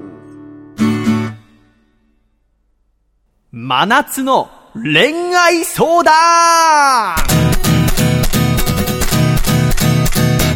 シャイということで中田さん、 はいアコラジックの皆さんから届いた恋愛相談に、ほど恋愛マスターの我々が答えていくというとこああ、もうぜひ、どんとこいですね、それろは。で。やっぱね、中田さんがいろいろ答えてくださるということで、はい。ちょっと楽しみでございままあすが。多分、取るに足らん質問しかないんでしょうけど。あ、もう中田さんからして僕もら一たら刀両断の、僕からしたらもう、もう取るに適足らん切。なアドバイスをしていただけるということでございますが、で、こちら1通目、千葉県のラジオネーム、自家製スープレックスさんからいただきましたお。細見さん、笠倉さん、中田さん、シャイ、シャイ。シャイ。僕にはない、あ、ごめんなさい、この番組、そう。あの、シャイってメールの最初にあったら、シャイって言うってはいいうわかりま、した変なルールがあるんで、ありがとうございました。はい組んでいただきまして。 え僕には悩んでいることがあります。僕は今、高校3年生で受験生なのですが、好きな人がいます。その好きな人とは、去年と今年同じクラスになった子なのですが、告白するタイミングがわかりません。お互い受験生で恋愛なんてしている暇はないし、仮に付き合えてもデートしている場合ではありません。それに振られれば、ショックで受験勉強が手につかないんじゃないか、と悩んでいます。でも、受験が終わるまで告白するのを我慢していたら、他の男子に先に告白されるのではないか、と不安です。細見さん、笠倉さん、永田さん、僕はどうしたら良いのでしょうか教えてください、と。いただきましたが、マスターどうでしょうなるほど。いや、なかなかいい質問じゃないです か。やっぱりあの、高校はい3年生、受験ね、シーズンそうでですねということでございますけど、永田さんもね、受験シーズンあったと思いますが、はいその時に好きな子ができちゃったと。なるほど。恋愛をしたら、要はその勉強の妨げになってしまうんじゃないか、っていううんご質問。いやー、どうですかね。僕はね、んでももう、結論から言うはと、あまあ、教えてくださ受い験より前にええ何かしらのアタックはした方がいいとなるほど。思いますね。へえ。というのは、まあ、うまくいったら、まあ、単純に、まあ、幸せでしょうし。そうですよね。いや、懸念してるのがあれじゃないですか。要は、勉強がうん。、その手につかないんじゃないかと。そうですね。でも、俺、これ、統計は取ってないですけど、はい。日本人の俺99%は俺はネガティブだと思うんですほほでネガティブな人が頑張るのって悔しさをバネにでしかないんですよーわかります。多くのネガティブはだからポジティブをパワーに変えられる人は少ないんですね、うん。多くの人はポジティブなことがあったらもうわかりまそすれでちょっと慢心をしてしまうわかります。平らに走りますね。はい、だからネガティブをエネルギーにできるのが基本日本人だと僕は思うんで、うんうん他に振られたとして、うん。もう勉強はむしろ手につくとなるほど。もうそれしかなくなるんですからだかうん。ら俺はいずれにせよアタックはもうすべきと仮にじゃあうまくいっちゃった場合どうしましょうまくいった場合はだからまあ1%ポジティブな人間だったら、うなるほど。まあ、これを機会に頑張るぞで勉強も頑張れますけうど、ん、ううん、うん、まくいったらもういいんじゃないですかもうその人と愛し合えばえー一生、うん。なんか私もそう思います。うまくいったらもういいじゃねえかってちょっと思いますね。はいうまくいったらもう俺らのことなんて忘れるん だからそう、絶対忘れるんだ から。相談したお礼も絶対言わないんだかそうなんですよ、はら。ということで、じゃあ行っちゃってくださいと。いそうですねもうぜひ行くべきですねこれじゃあもうこれでもね、はいあの、やっぱドキドキして言えないってこともありますから。はいこれ期限決めましょうよ。期限ね、うん。まあ、まずどうなんですかね受験、そっか、今夏休み入っちゃってるかな。まあ、一番大変な時期、でもね、多分連絡先ぐらいは知ってるわけですもんね。はいでもこれ高校っていうか目指してるとこが同じなんですかねそういうのとかそこも多分ですけど、なんか違う感じじゃないですか。だって受かったら、違います同じって考えたら、はい今告白しなくてもいいやって思う可能性は結構ありますよね。でねもうん今しないと先に告白されてしまうんではないかとかいろいろ書いてあるってことは、もしかしたら大学は違うんじゃないですかね。なるほど目指してるとこは違うとやっぱこの夏告白した方がいいと。うんまあそうですねちょっと告白の仕方まあ無難普通にアタックうん。しますかどうしたことあります私はない。いなるほど、なるほどえ結婚してる人はそうですね。 一応、小桜っていう名前がありますはから。いいです。結婚してる人にしましょう。 あでも僕はまさに、あの、こういう状況で、はいあの、気になる女の子がいたんですよ。高3の受験の時期。あ、今の嫁じゃない人今の嫁じゃない人なんですけど、気になる人がいて、はいで、まあ、同じク長ラ尾さスん、で、やかましいって顔すんのやめてください。やかましいって顔すんのやめてくださいやいまあまあまあ。まあいやすいませんちょっ続けて。はいで、あの、まあ、気になるので、一緒に勉強しようみたいなことでお、ーあの、一緒に勉強するんですよね。なんはでか どるわけねえだろ。とそうですねな、バカが。はい勉強をそんなことに使っちゃいかんあ、ほんなら、デートの口実にすんな。どうぞで。何回も、はいあの出会うことであの、まあ、一緒にこう共同作業みたいな感じですよ ね。勉強は個人の戦いだから。そうですねあそうっすね受験勉強においてはな、一人一人はいで一緒に考察することなんてないんだまかあ、ら。勉強を通あじ本当だてそうあそうの距離を縮めることで、うん最終的には告白に持っていくわけですよね、うんもう勉強がデートみたいになっちゃってるわけですよね、うん言ったら、うんだから恋愛を取るか、自分の学問を取るかじゃないですか。そうですねあうんそれを決めて、はいもし恋愛を取るならもうすぐでいいですし、学問を取るなら一生懸命す目の前の受験勉強をして、それがクリアになったら言えばいいじゃないですか。そう取られたらもう取られた。はいそうなんですよなるほど結果出ました。それでよろしいですか、はいそうですねでは決定でございます。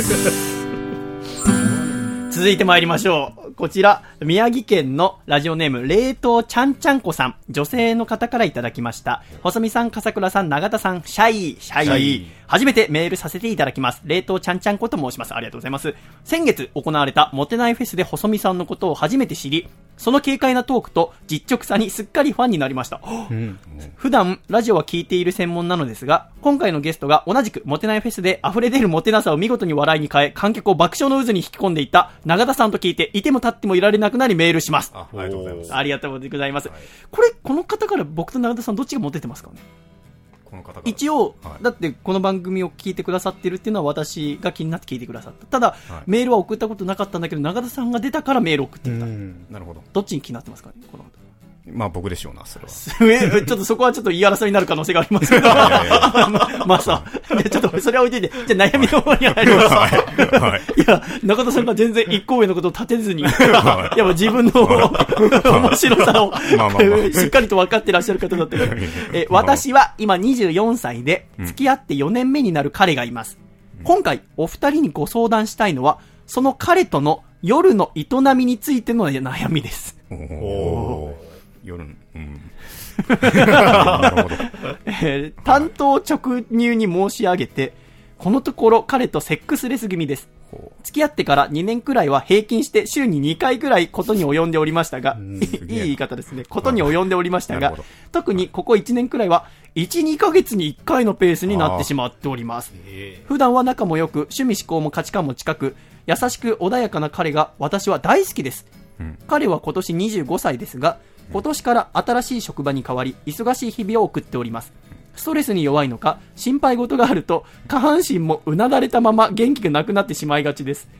私から積極的に誘ってみたり すごいで、すね反対 に少しもったいぶって体の接触を控えてみたりしましたが、じらしですね。以前のようにはなかなかうまくいきません。も私は4、50になっても彼と仲良く夜の営みも続けていきたいと思っているのに、この状態が今後悪化していく未来を考えると憂鬱で仕方がありません。あまり面白い恋愛相談ではないかもしれませんが、私は今このことについて本当に悩んでおります。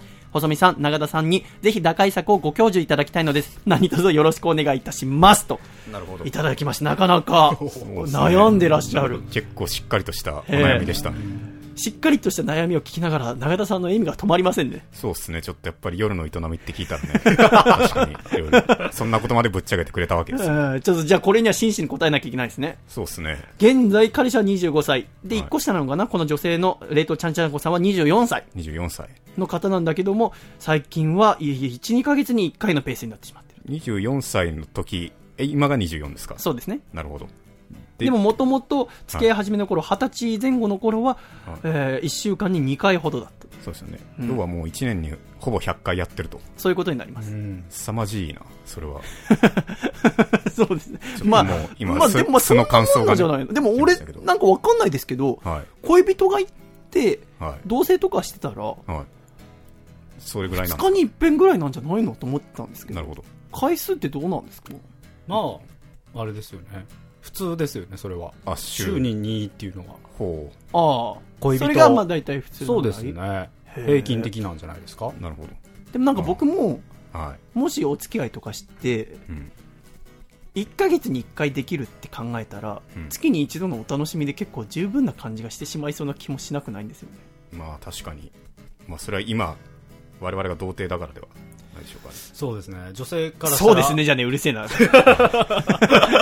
中田さんに言われるのはいいんだけどお前は嫌なんだよどうなんですかね例えばまあ G 行為に関しては僕はもう1日にまあ何回もやるとあそうなんだへへまあ結構頻繁にやるんですけどえそれが仮に今月1になったとしてえ。はうん。そんな月に一度のご褒美なんて悠長なことは言ってられないですねやあははあり G が1ヶ月になってしまったなるほど。ああ年に12回しかできないなんてっていうでもね、ちょっとそことは違う気もするのよね。なんかだっなてる、ほどはい一人の場合、もう好きな時にスッてやって、ペッて終わるわけじゃないですか。そうですね、うんただ、この、ね、夜の営みなんてことになったら、はいもしことに及ぶまでにも諸準備が必要で、はいでお互いの合意のもとするじゃないそうそうで、終わった後もさ、その後すぐに仕事とかに戻ったら女性怒るって言うじゃん。はいそうですね。でもこっちは仕事があるわけじゃないですか。うっんてか考えると、それをせずにね、日々の生活してた方がいいやってちょっと思わなくもない。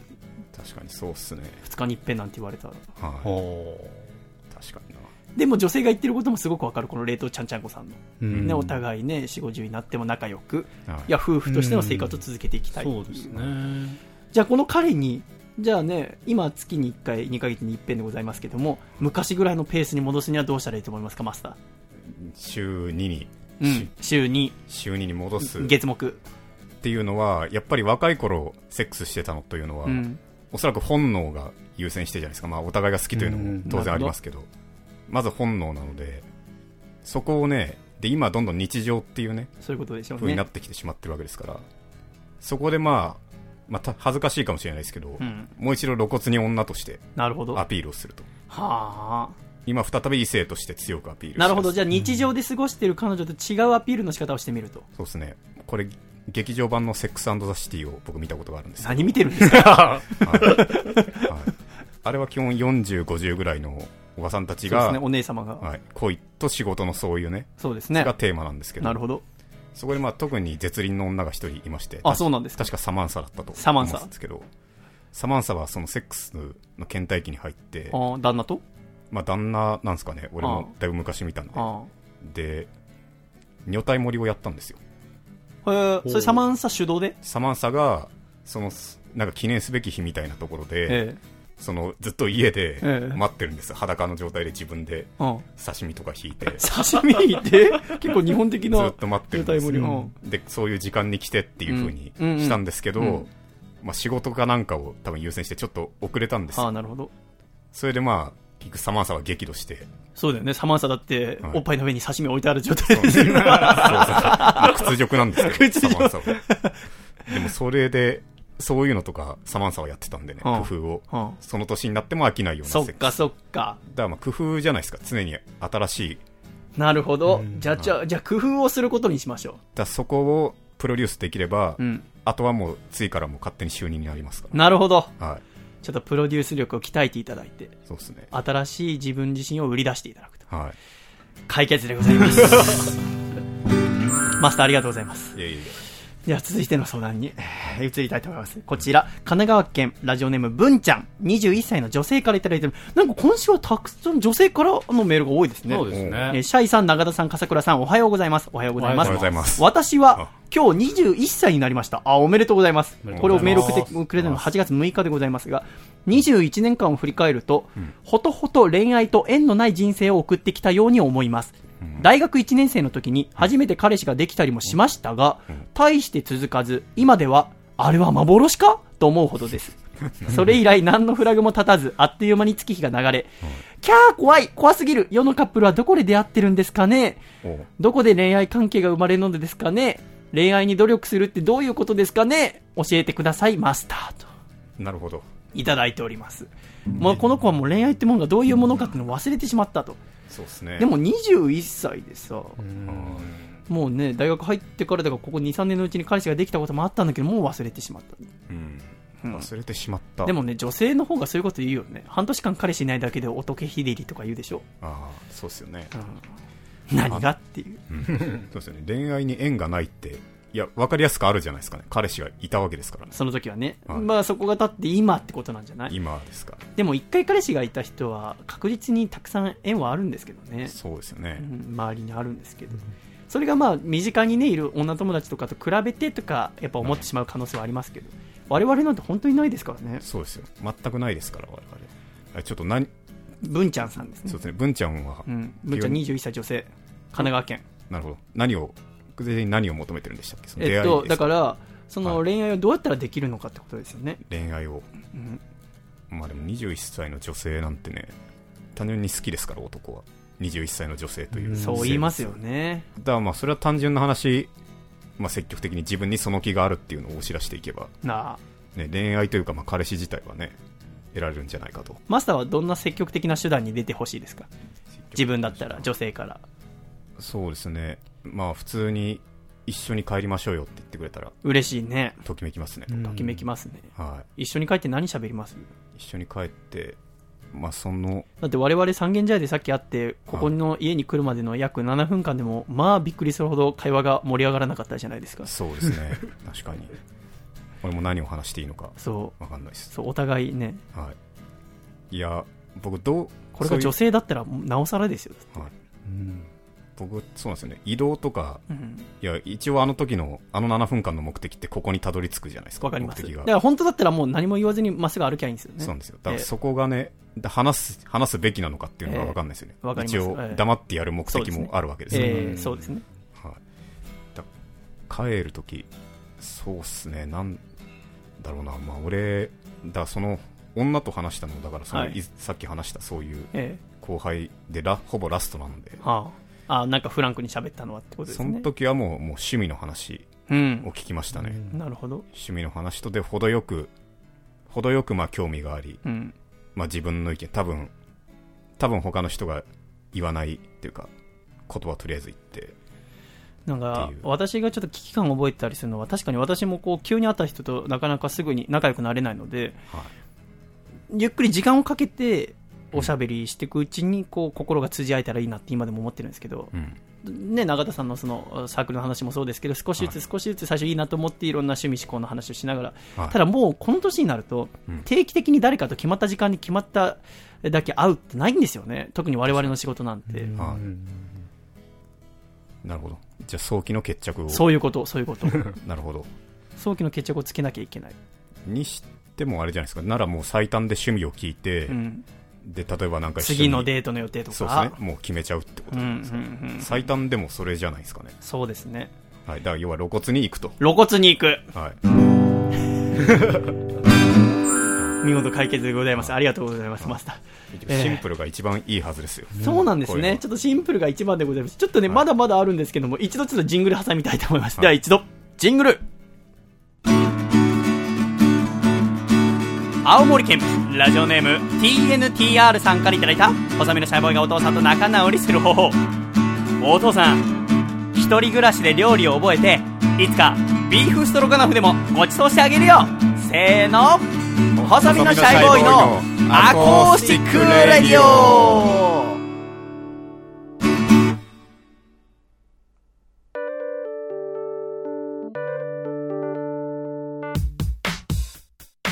あいえ細身のシャイボーイのアコースティックラジオをお聞きの皆さんこんにちは奄美大島出身シンガーソングライター狭間律師でございますこの度私のホームページができましたホームページのアドレスは www. 狭間律師 .com ですライブ情報や諸々の詳細はこちらからチェックしてくださいね最後でみんなで一緒にノーネレナ愛してく覚悟が俺にはある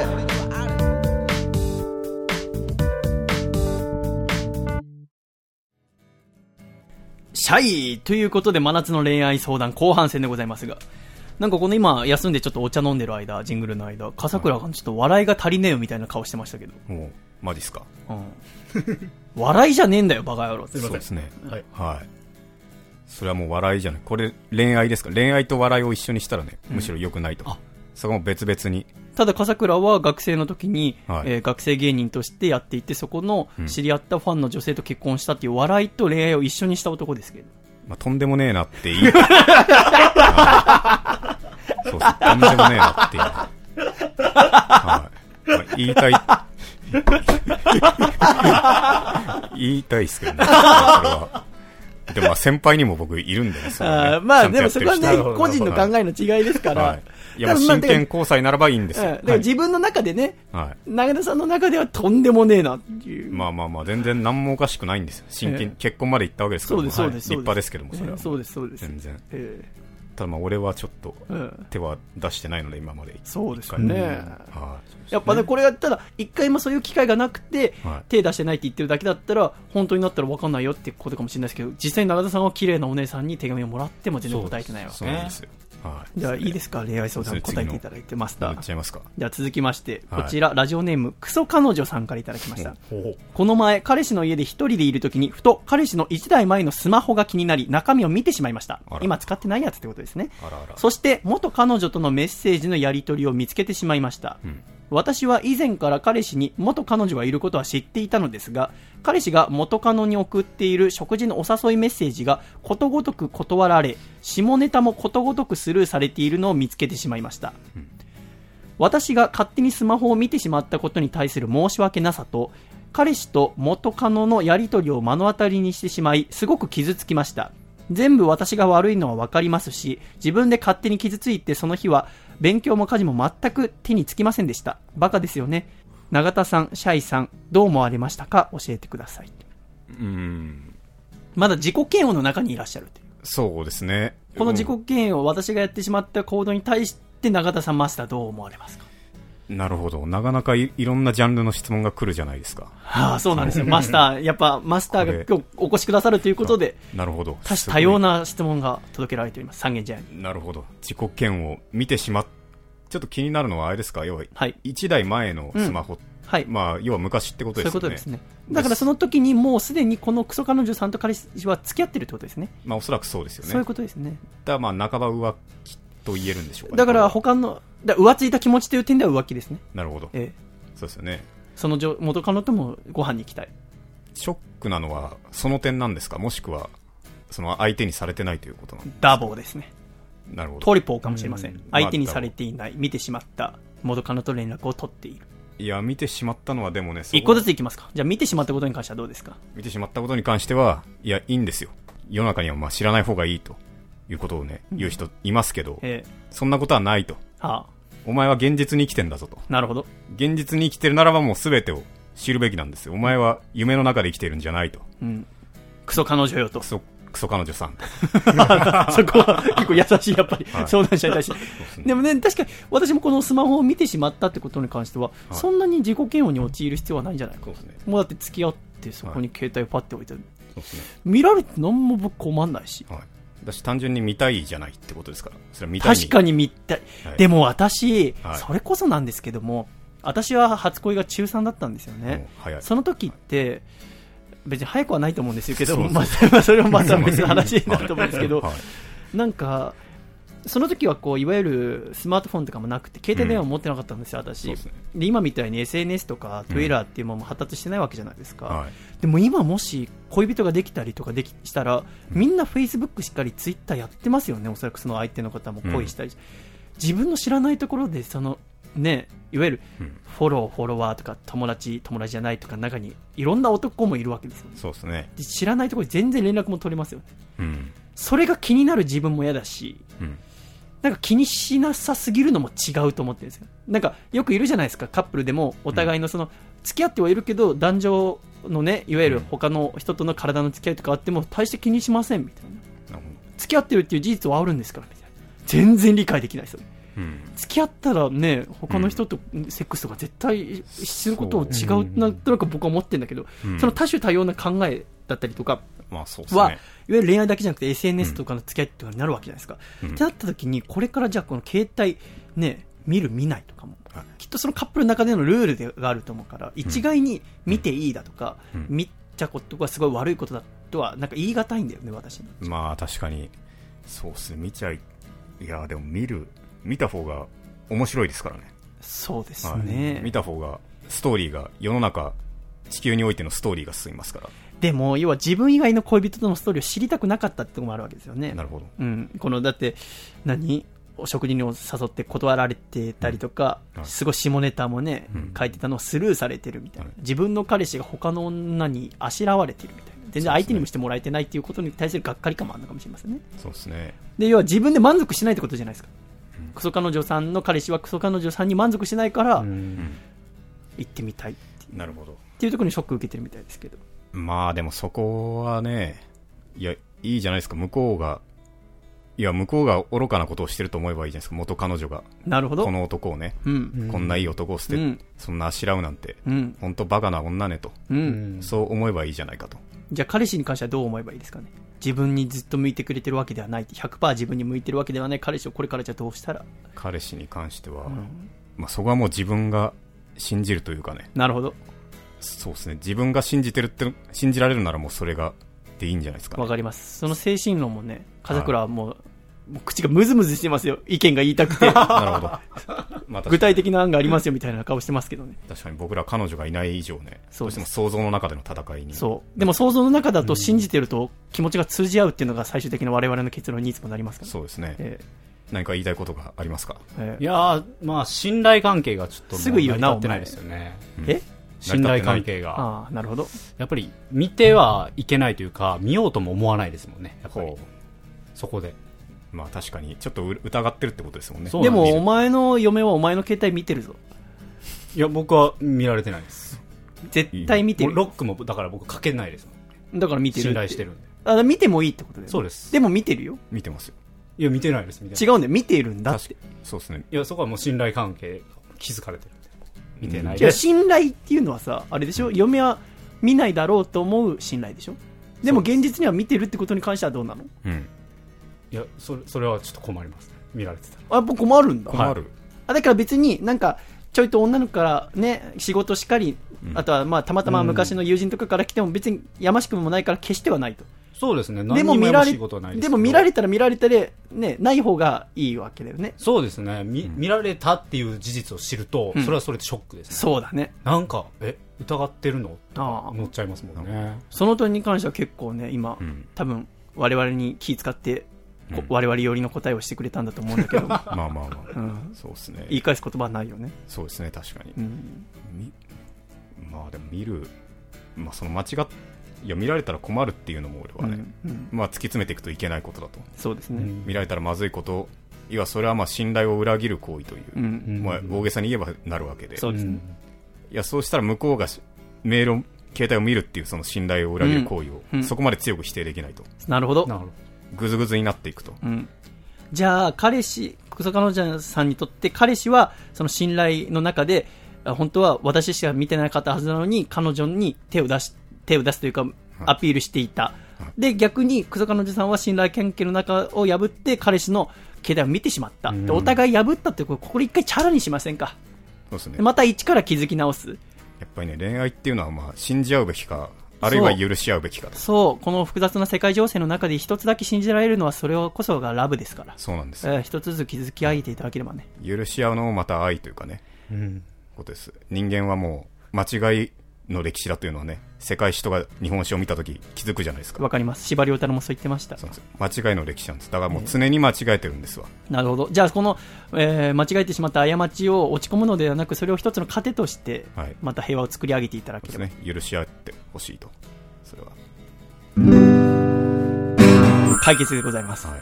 ありがとうございます。 結構いいですね。日本が、日本が平和になってますどんどんなん どか、世界がなんか平和になってきますね。そうですね。感じてます、今、この三軒茶屋の中心で。はい。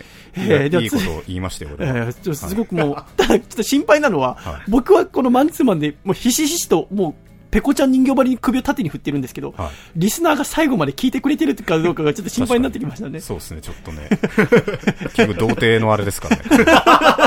言うても多分あれのとこにはおそらくたわごとという4文字が入った気がしますけどそうもで。すね。続きまして、東京都ラジオネームちびりんごさん、20えーちびりんごさん、28歳の女性からいただきました。シャイさん、笠倉さん、永田さん、こんばんシャイ、こんばんシこんばんャはイ。シャイ。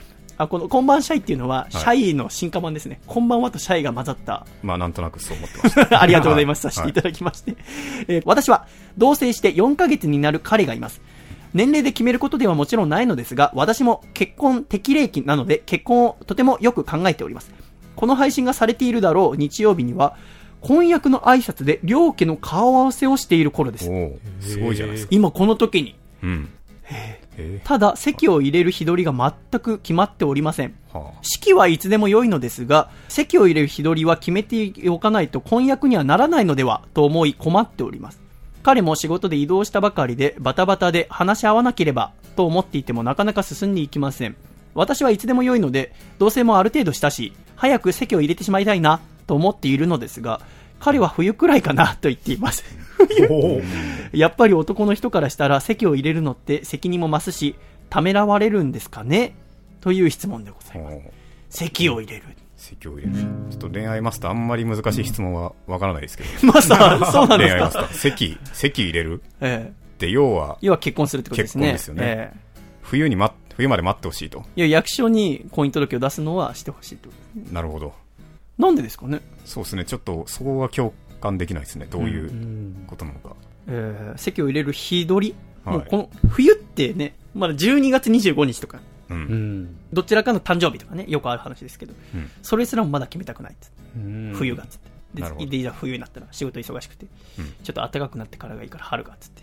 なるほど。で春になって、またちょっと、えーいろんな仕事立て込んだりいろんなかいろんな事情があって、じゃあまとまった休みが取れる夏がいいっつってなるほど。夏になって、すごく暑くて猛暑が続いて体調悪くなって、ちょっと体調が優れないから、ん秋がいいって 言ってうんそうなんですよそれがおそらくちびりんごさんは心配、うんそういうことですね。そういうことですよね未来が見えないはい、確かにおっしゃる通り。でもこのちびりんごさん我々とほぼ同年代でございますが確かに、28歳か。やっぱ女性は思うんだよねうん確かに。あでも男性からすると男性からするとっていうか私からすると、はいやっぱ女性のこの手の考えはうん理解できるので、うんだからこそ女性とお付き合いはやっぱ怖いですよね今の私なんかと付き合ってほしくないですよねこんな、なるほど。え確かにー。生活ねそうっすね。いや、席か。席でも冬にしてあんま何が変わんのかが、ま、気持ちの問題ですか。これが意味わかんないですよねそう、それが意味がわからんんですよ。冬までに別れる可能性があると思ってるってことですか、ねまあそういうことですね。そういうことなんですかいやね、まあでも懸念事項をそういうことですよねだからなんはかね、今のままで本当に生活していけるか分かんないから待ってくれっていうんいや、席を入れるってことに関して笠倉はどうでしたかそうですね、うんこれはあのもうこの日って言わないとダメです女性からそうなんだもう、もうなんかあのいつ入れるのみたいなふわふわってした感じだとずっと多分さっき細見さんがおっしゃったように、うん先延ばし先延ばしになるだろうと、うんなるほど。もうこの日に入れようっていうのを言ってあげてください、具体的にまなんか男性の中で本当に多分実感がないんですよ、あ、うんその席入れてもなみたいななんていうかその結婚式とか,、うんそういうものじゃないですか、うんもうなんかうん役所に行ってうん。書類書きましたみたいなうんところなので、具体的にもうしっかり決めてあげてくださいはなるで入ほど。れてからです実感とかなんかそういう話は女性は多分入れた瞬間とかあそういう時にあのあ結婚したって思うと思うんですけどあ。なるほど。男性の中でそういう認識はあんまりないのでうん。具体的ということでなるほど。なるほど。はいまあ確かにこういうのは女性がね、リードすべきだと。うん確かに思いますそう思いや、女性の方々はね、怒るかもしれないけど、そのこそ男性がやってくれって言うかもしれないけうど。んだからもう気づいた方からやろそうですね。うんそうです。それがいいんです。向こうがやれとかね、そういうのはいかんう。んそう、向こうがやるべきだとかよりそうもで、すね。はい。ね自分がやってあげようっていう。はい。要はもう自分から動くということですね。これはもう人生においても大事なことだと。うん。すべてに通じることですね。はい。い、やー、平和。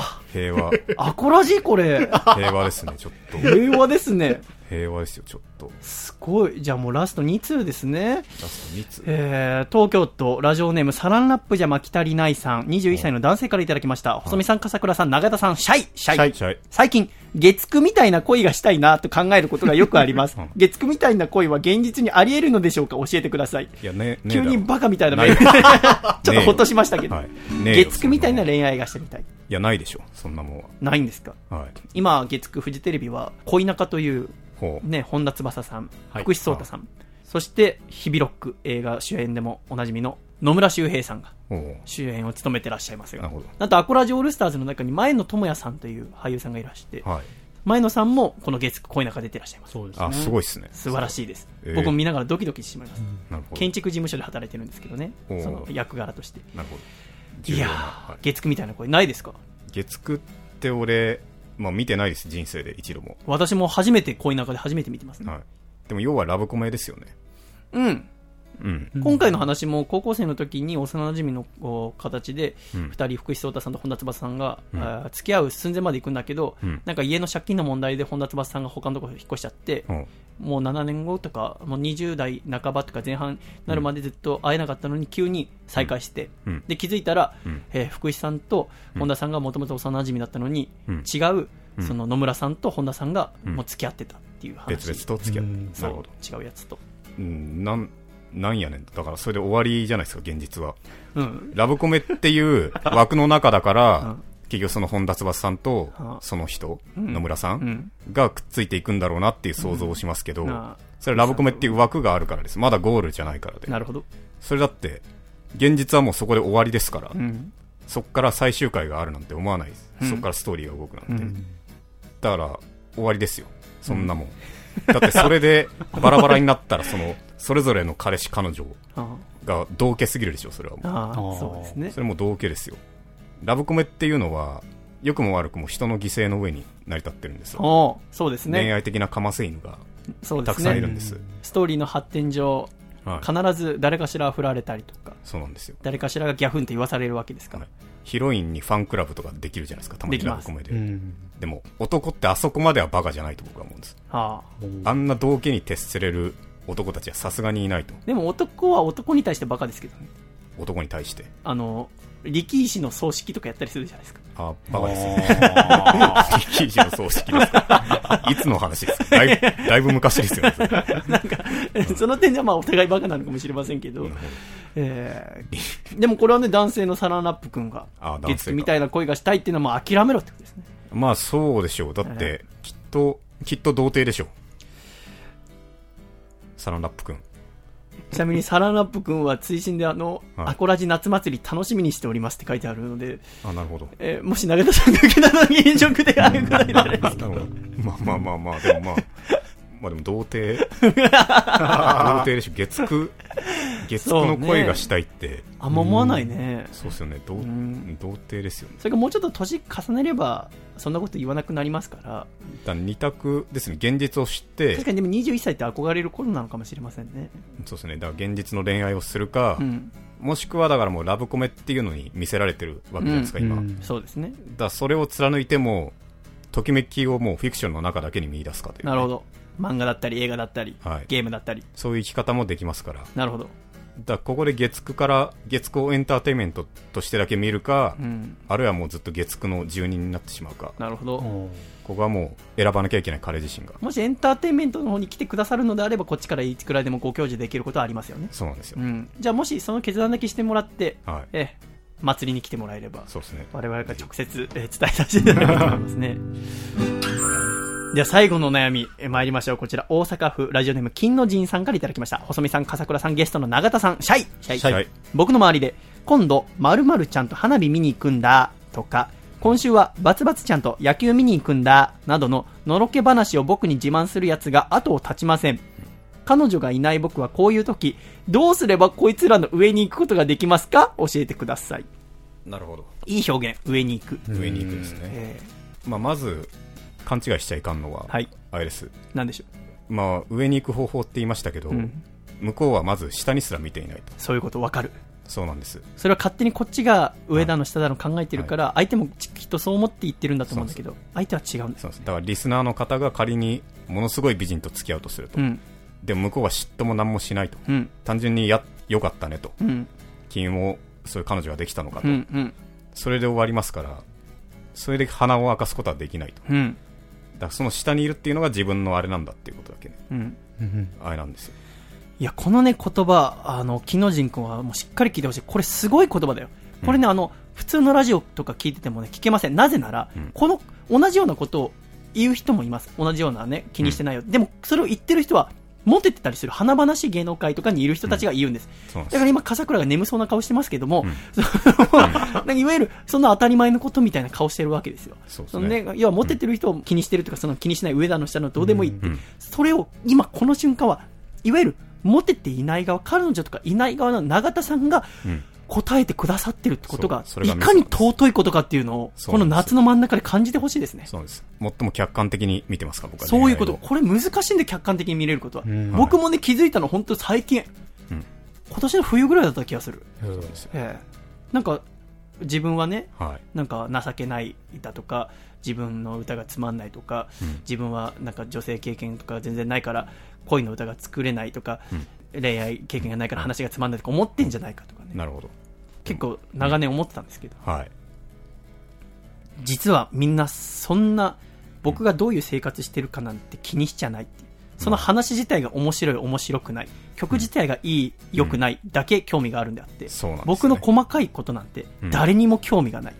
まあぶそうなんですよまあ別に細見さんがとかじゃなくね、うんそうなんです舞台に立ってる人間うんが結局そういうもんなんですよね、そこまで興味を持ってないというか、うんうんそうですだから気にしすぎなんですよねこのうんラジオリスナーも、そうですね、この金の神君も、だからその友人が今度、ね、あとみちゃんと花火行くんだって、もし仮に言ったとして、それを別に金の神君を惨めにさせようと思って言ってるわけじゃないんですよ、そうなんですよまあ、もしもしかしたら、まあ、その友人がまあ嬉しくてね、は言ってたりすることはもちろんあると思いますけどい、そうなんですよ今度ね、えーゆみちゃんと野球見に行くんだっていうのも、はいゆみちゃんと野球に見に行くっていうのが嬉しいから言ってるだけだそうなんですそれによって自分が高みに上り詰めようと思って言ってることじゃないってことそをうなんです分かればそうなんですよ幸せな空気を分けてあげようそういうことそういうことしてそうそるんですうそうはいだからそれに対して木野仁君がすることはいいなとか羨ましかったらいいなって言えばいいんですよ、はいい、いなあのことは野球見に行くのすごい楽しそうじゃんってはい言ったらますますその言われた方もそのデートが楽しみになりますねそうなんですそうすると世界に愛がそうより一広まるん層です広まりますねはいそうなんですよ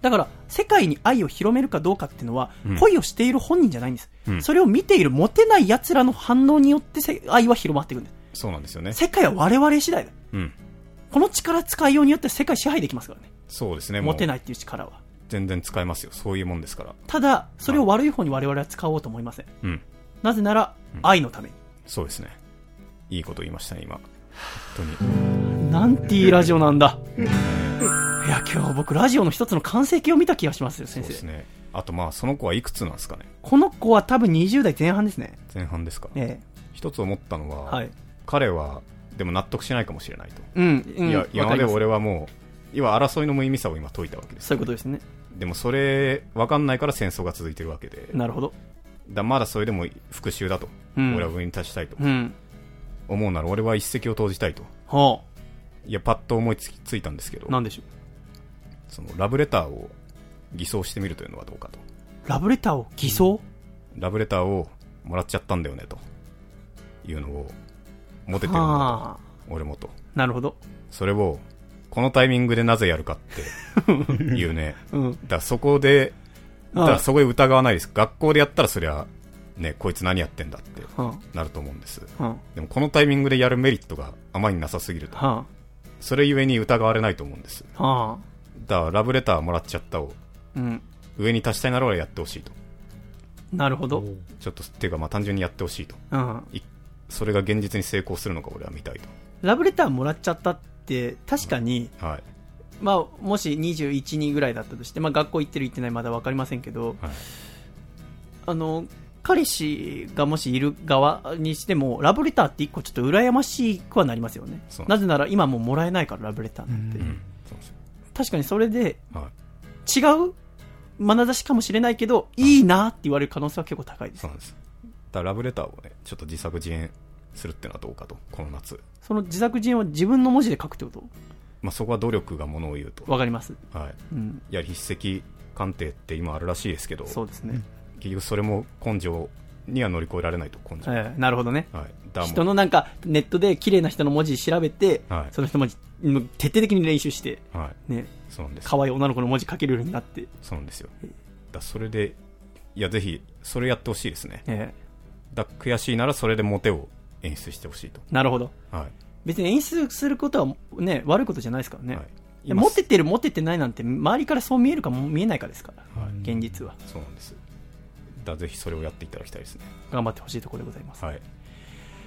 ということでありとあらゆる真夏の恋愛相談乗ってまいりました、はいマスター改めて結構うん恋愛に悩んでる皆さんに総評としてはいかがでしょうか総評としては、あれですね、やっぱり、どれぐらいのテンションで来ているのかうん、わからないと。うんだから、本当に、こう答えたせいで、うんあんたこうなっちゃったじゃないですかっうてん言われたら怖いなと思ってしまったので、ああ真剣に考えてしまいました。そうですね、うんあはのい本当にたびたび言ってますけど、笠倉が怒ってるんですよね、笑いが少ないと、なるほど。うん、笑いじゃねえんだと、なるほど。ね、笑いと、えー恋、そして音楽はまた別物だよってことでそう、なんですよ。ちなみにうちの作家の笠倉は学生芸人をもともとやってまして、はいえーその時に、えー声をかけてくれたファンと結婚したってことで、恋愛とお笑いを一緒にした男なんですけ ど、どう思われますか いや、もうとんでもないですよ。 はい本当にということで、まあでもいろんな愛の形があるってことが分かりました。そう今週たくさんのメールありがとうございました。いでは中田さん、大きな声でコマーシャルと言ってください。コマーシャル。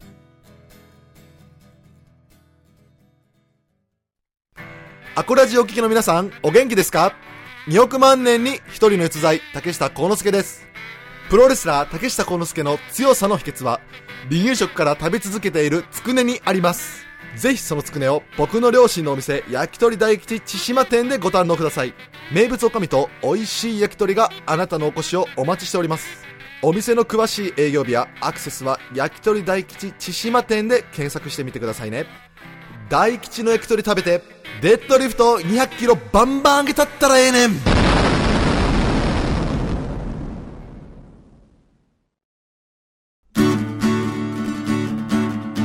大阪府ラジオネーム山田三号さんからいただいた細身のシャイボーイがお父さんと仲直りする方法お父さん TPP がタンポポの略だって信じる心いつまでも忘れないでねせーの細身のシャイボーイのアコースティックレディオつれづれなるままにアコラジライフつれづれなるままにアコラジライフ。このコーナーはアコラジっ子の日々の日常についてメールいろいろいただいております。ちょっとあの今週恋愛相談にじっくり乗ってしまいまして、時間がなくなってしまいましたので、一つだけ読ませていただきたいと思います。こちら東京都ラジオネームもっこりさんからいただきました。夏といえば夏フェスということで先週の8月1日、茨城県ひたちなか市にて行われたロッキンジャパンフェスに行ってまいりました。電車で2時間半ほどかけて現地最寄り駅へ。駅からのシャトルバスに乗り、会場が見えてきたあたりで重要なあることに気づきました。ほうさて何でしょう重要なあることに、うん。夏フェスに行く。夏にその行きの、もう会場近く、茨城県。そうですね。気づいた。何でしょう財布を忘れてきちゃった、みたいな。あれそういや、チケット持ってないぞ。あら、あら。意外と、近からず遠から ず。そうでした。はいそうです。一番肝心なチケットを家に忘れたのです。バスを降り、財布の中を探るなんてこともしませんでした。だって確実に入れてないんですもの。当日券も完売そ。の余裕なんなんです かいやもう逆に冷静になってるんでしょうね。 あ当日券も完売。そもそも残っていても追加で1万2000円も払いたくありません。あ僕は楽しそうにゲートに向かう人々を尻目に、先ほど乗ってきたシャトルバスに再び乗車し、引き返しました。ああ一人だけの車内でいろいろ考えた末、ここは観光に切り替えて会場近くの大洗水族館へ行くことにしました。だってそこには僕を癒してくれるイルカがいるから。あ。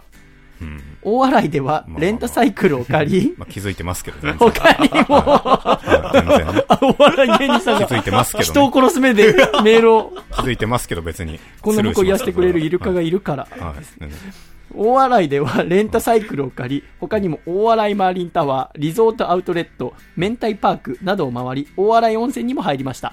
大洗はアニメ、ガールズパンツァーの舞台になっているらしく、街ぐるみでガルパン一色となっていました。各観光地を巡るガルパンスタンプラリーもコンプリートするなど予定外でしたが何気に有意義な旅ができました。しかしいやー失敗したな。ラジオのネタにでもしねえとやってらんねえ。くーっていただきました。でね、なんか本当に大洗のね、えほーうなんか街中の写真なども一緒に送ってくださってますがなるほど、 ロッキンジャパンフェスのエントランスの写真もありますね。 写真をわざわざ 撮っえてーくれたんですね添付してくださいましたね。ありがとうございます。これはなかなかショッキングな出来事。どこって大洗うんいや、茨城なんでしょうね。茨城か。うんちょっと日本まあね、はい。これが機会でねうん、じゃなきゃいかなかったかもしれませんから。まあ確かに茨城か。でも、ロッキンジャパン楽しかったろうな。行きたかったな、僕が。確かはい家帰ってからチケットがあんのも悲しいけどね。そうですえね。ーなかなかな。これは、あれなんです結構あるあるのミスとかだったりするんえーですかうん、フェスとか結構あります。なるほど。えー僕は絶対こんなミスしませんけど。まあ普通はしないでしょうな、それは。何のために行くんだって 感じですね。茨城に。まあこういうね、一番、だから準備ね、いろいろしてたからこそ、一番わかりやすい場所に置なるほいて、どそのままにしてしまったんでしょうね。まあ確かに。えー大変でございますが、えなー、るほどつれづれになるままにアコラジライフ、このコーナーは懸命につれづれと書いて、ラジオアットマーク細めのシャイボーイドットコムに送ってきてください。そして来週のメッセージテーマですが、来週のテーマはこちら。私とアコラジ。というテーマでお送りします、中田さん。この私とアコラジというメッセージテーマなのですが、はい来週はとうとう、なんと8月16日、アコラジ夏祭り2015が行われるということで、あのね、この祭り式の1週間前とかはですね、毎回このテーマでやってまして、あなたとアコラジに対する、もうどんなもんでも構いません。はいあなたにとってアコラジとはどういうものなのかっていうのを聞いて、イベントを面白くしようって私たちが気を引き締めるというメッセージテーマでございます。なるほどぜひぜひ、えー送ってきていただければ幸いでございます。では、コマーシャル。シャイ細身のシャイボーイ佐藤孝義です現在細身のシャイボーイのアコースティックラジオでは番組を支えてくれるスポンサーを募集しておりますスポンサーになってくださった方には素敵な特典をご用意 CM 制作アコラジ収録ツアーご招待特製シャイ色紙プレゼントこの中からお一つお選びいただけます詳しくはアコラジのホームページをご覧ください皆様からのご応募お待ちしております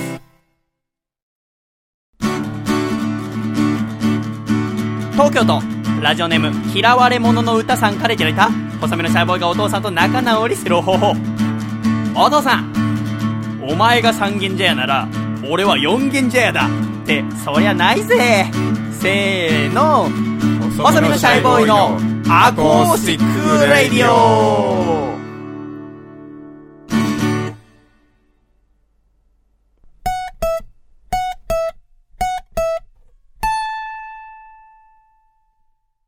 俺の人生をかけた人生をかけた人生をかけた人生をかけた人生のスタートです見送りに来てほしいよ君の人生をかけた人生をかけた人生をかけた人生をかけた人生のスタートじゃん手を振るよジケラッチョ狭間律師のスーパーハイパーイヤー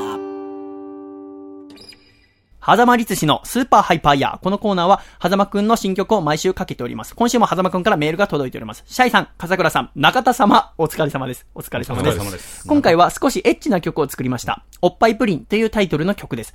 ちなみに私事なのですが、9月30日に、狭間律師ファーストアルバムを全国販売いたします。Amazon やタワーレコード、全国 CD ショップにて予約も始まっております。よろしくお願いいたします。といただきました。ではお聴きいただきましょう。狭間律師で、おっぱいプリン。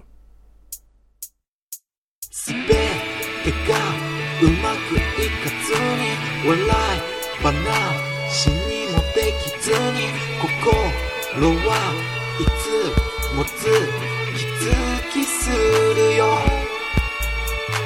手を握っていてほしい世の中に抵抗し続けることが正しいと思ってる俺を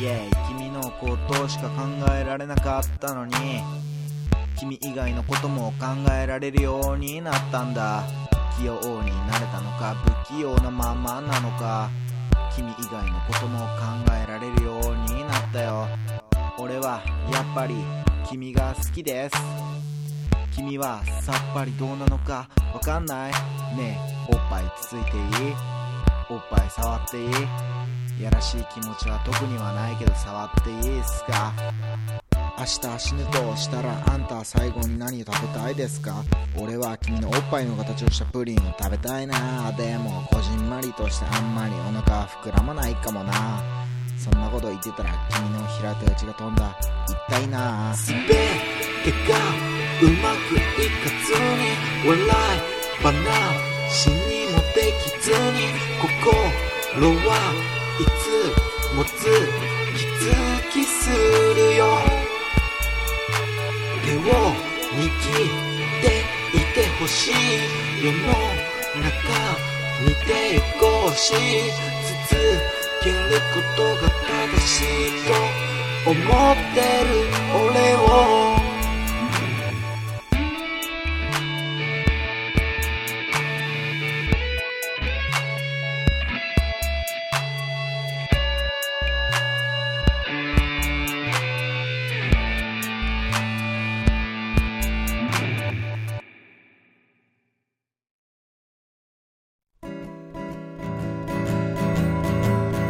細身のシャイボーイ細身のシャイボーイ細身のシャイボーイ oh yeah 細身のシャイボーイ細身 のシャイボーイルールールーフーフー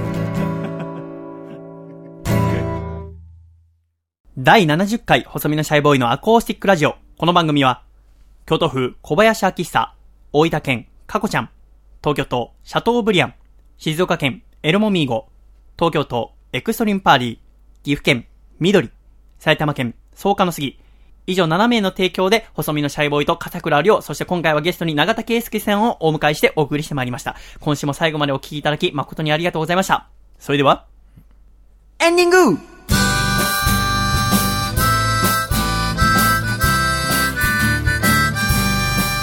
暖かいシャイということで第70回細野のしゃべのアーコーシックレイディオもエンディングでございます、風倉。はい。そして長澤さん最後までお付き合いありがとうございましいた。やありがとうございました。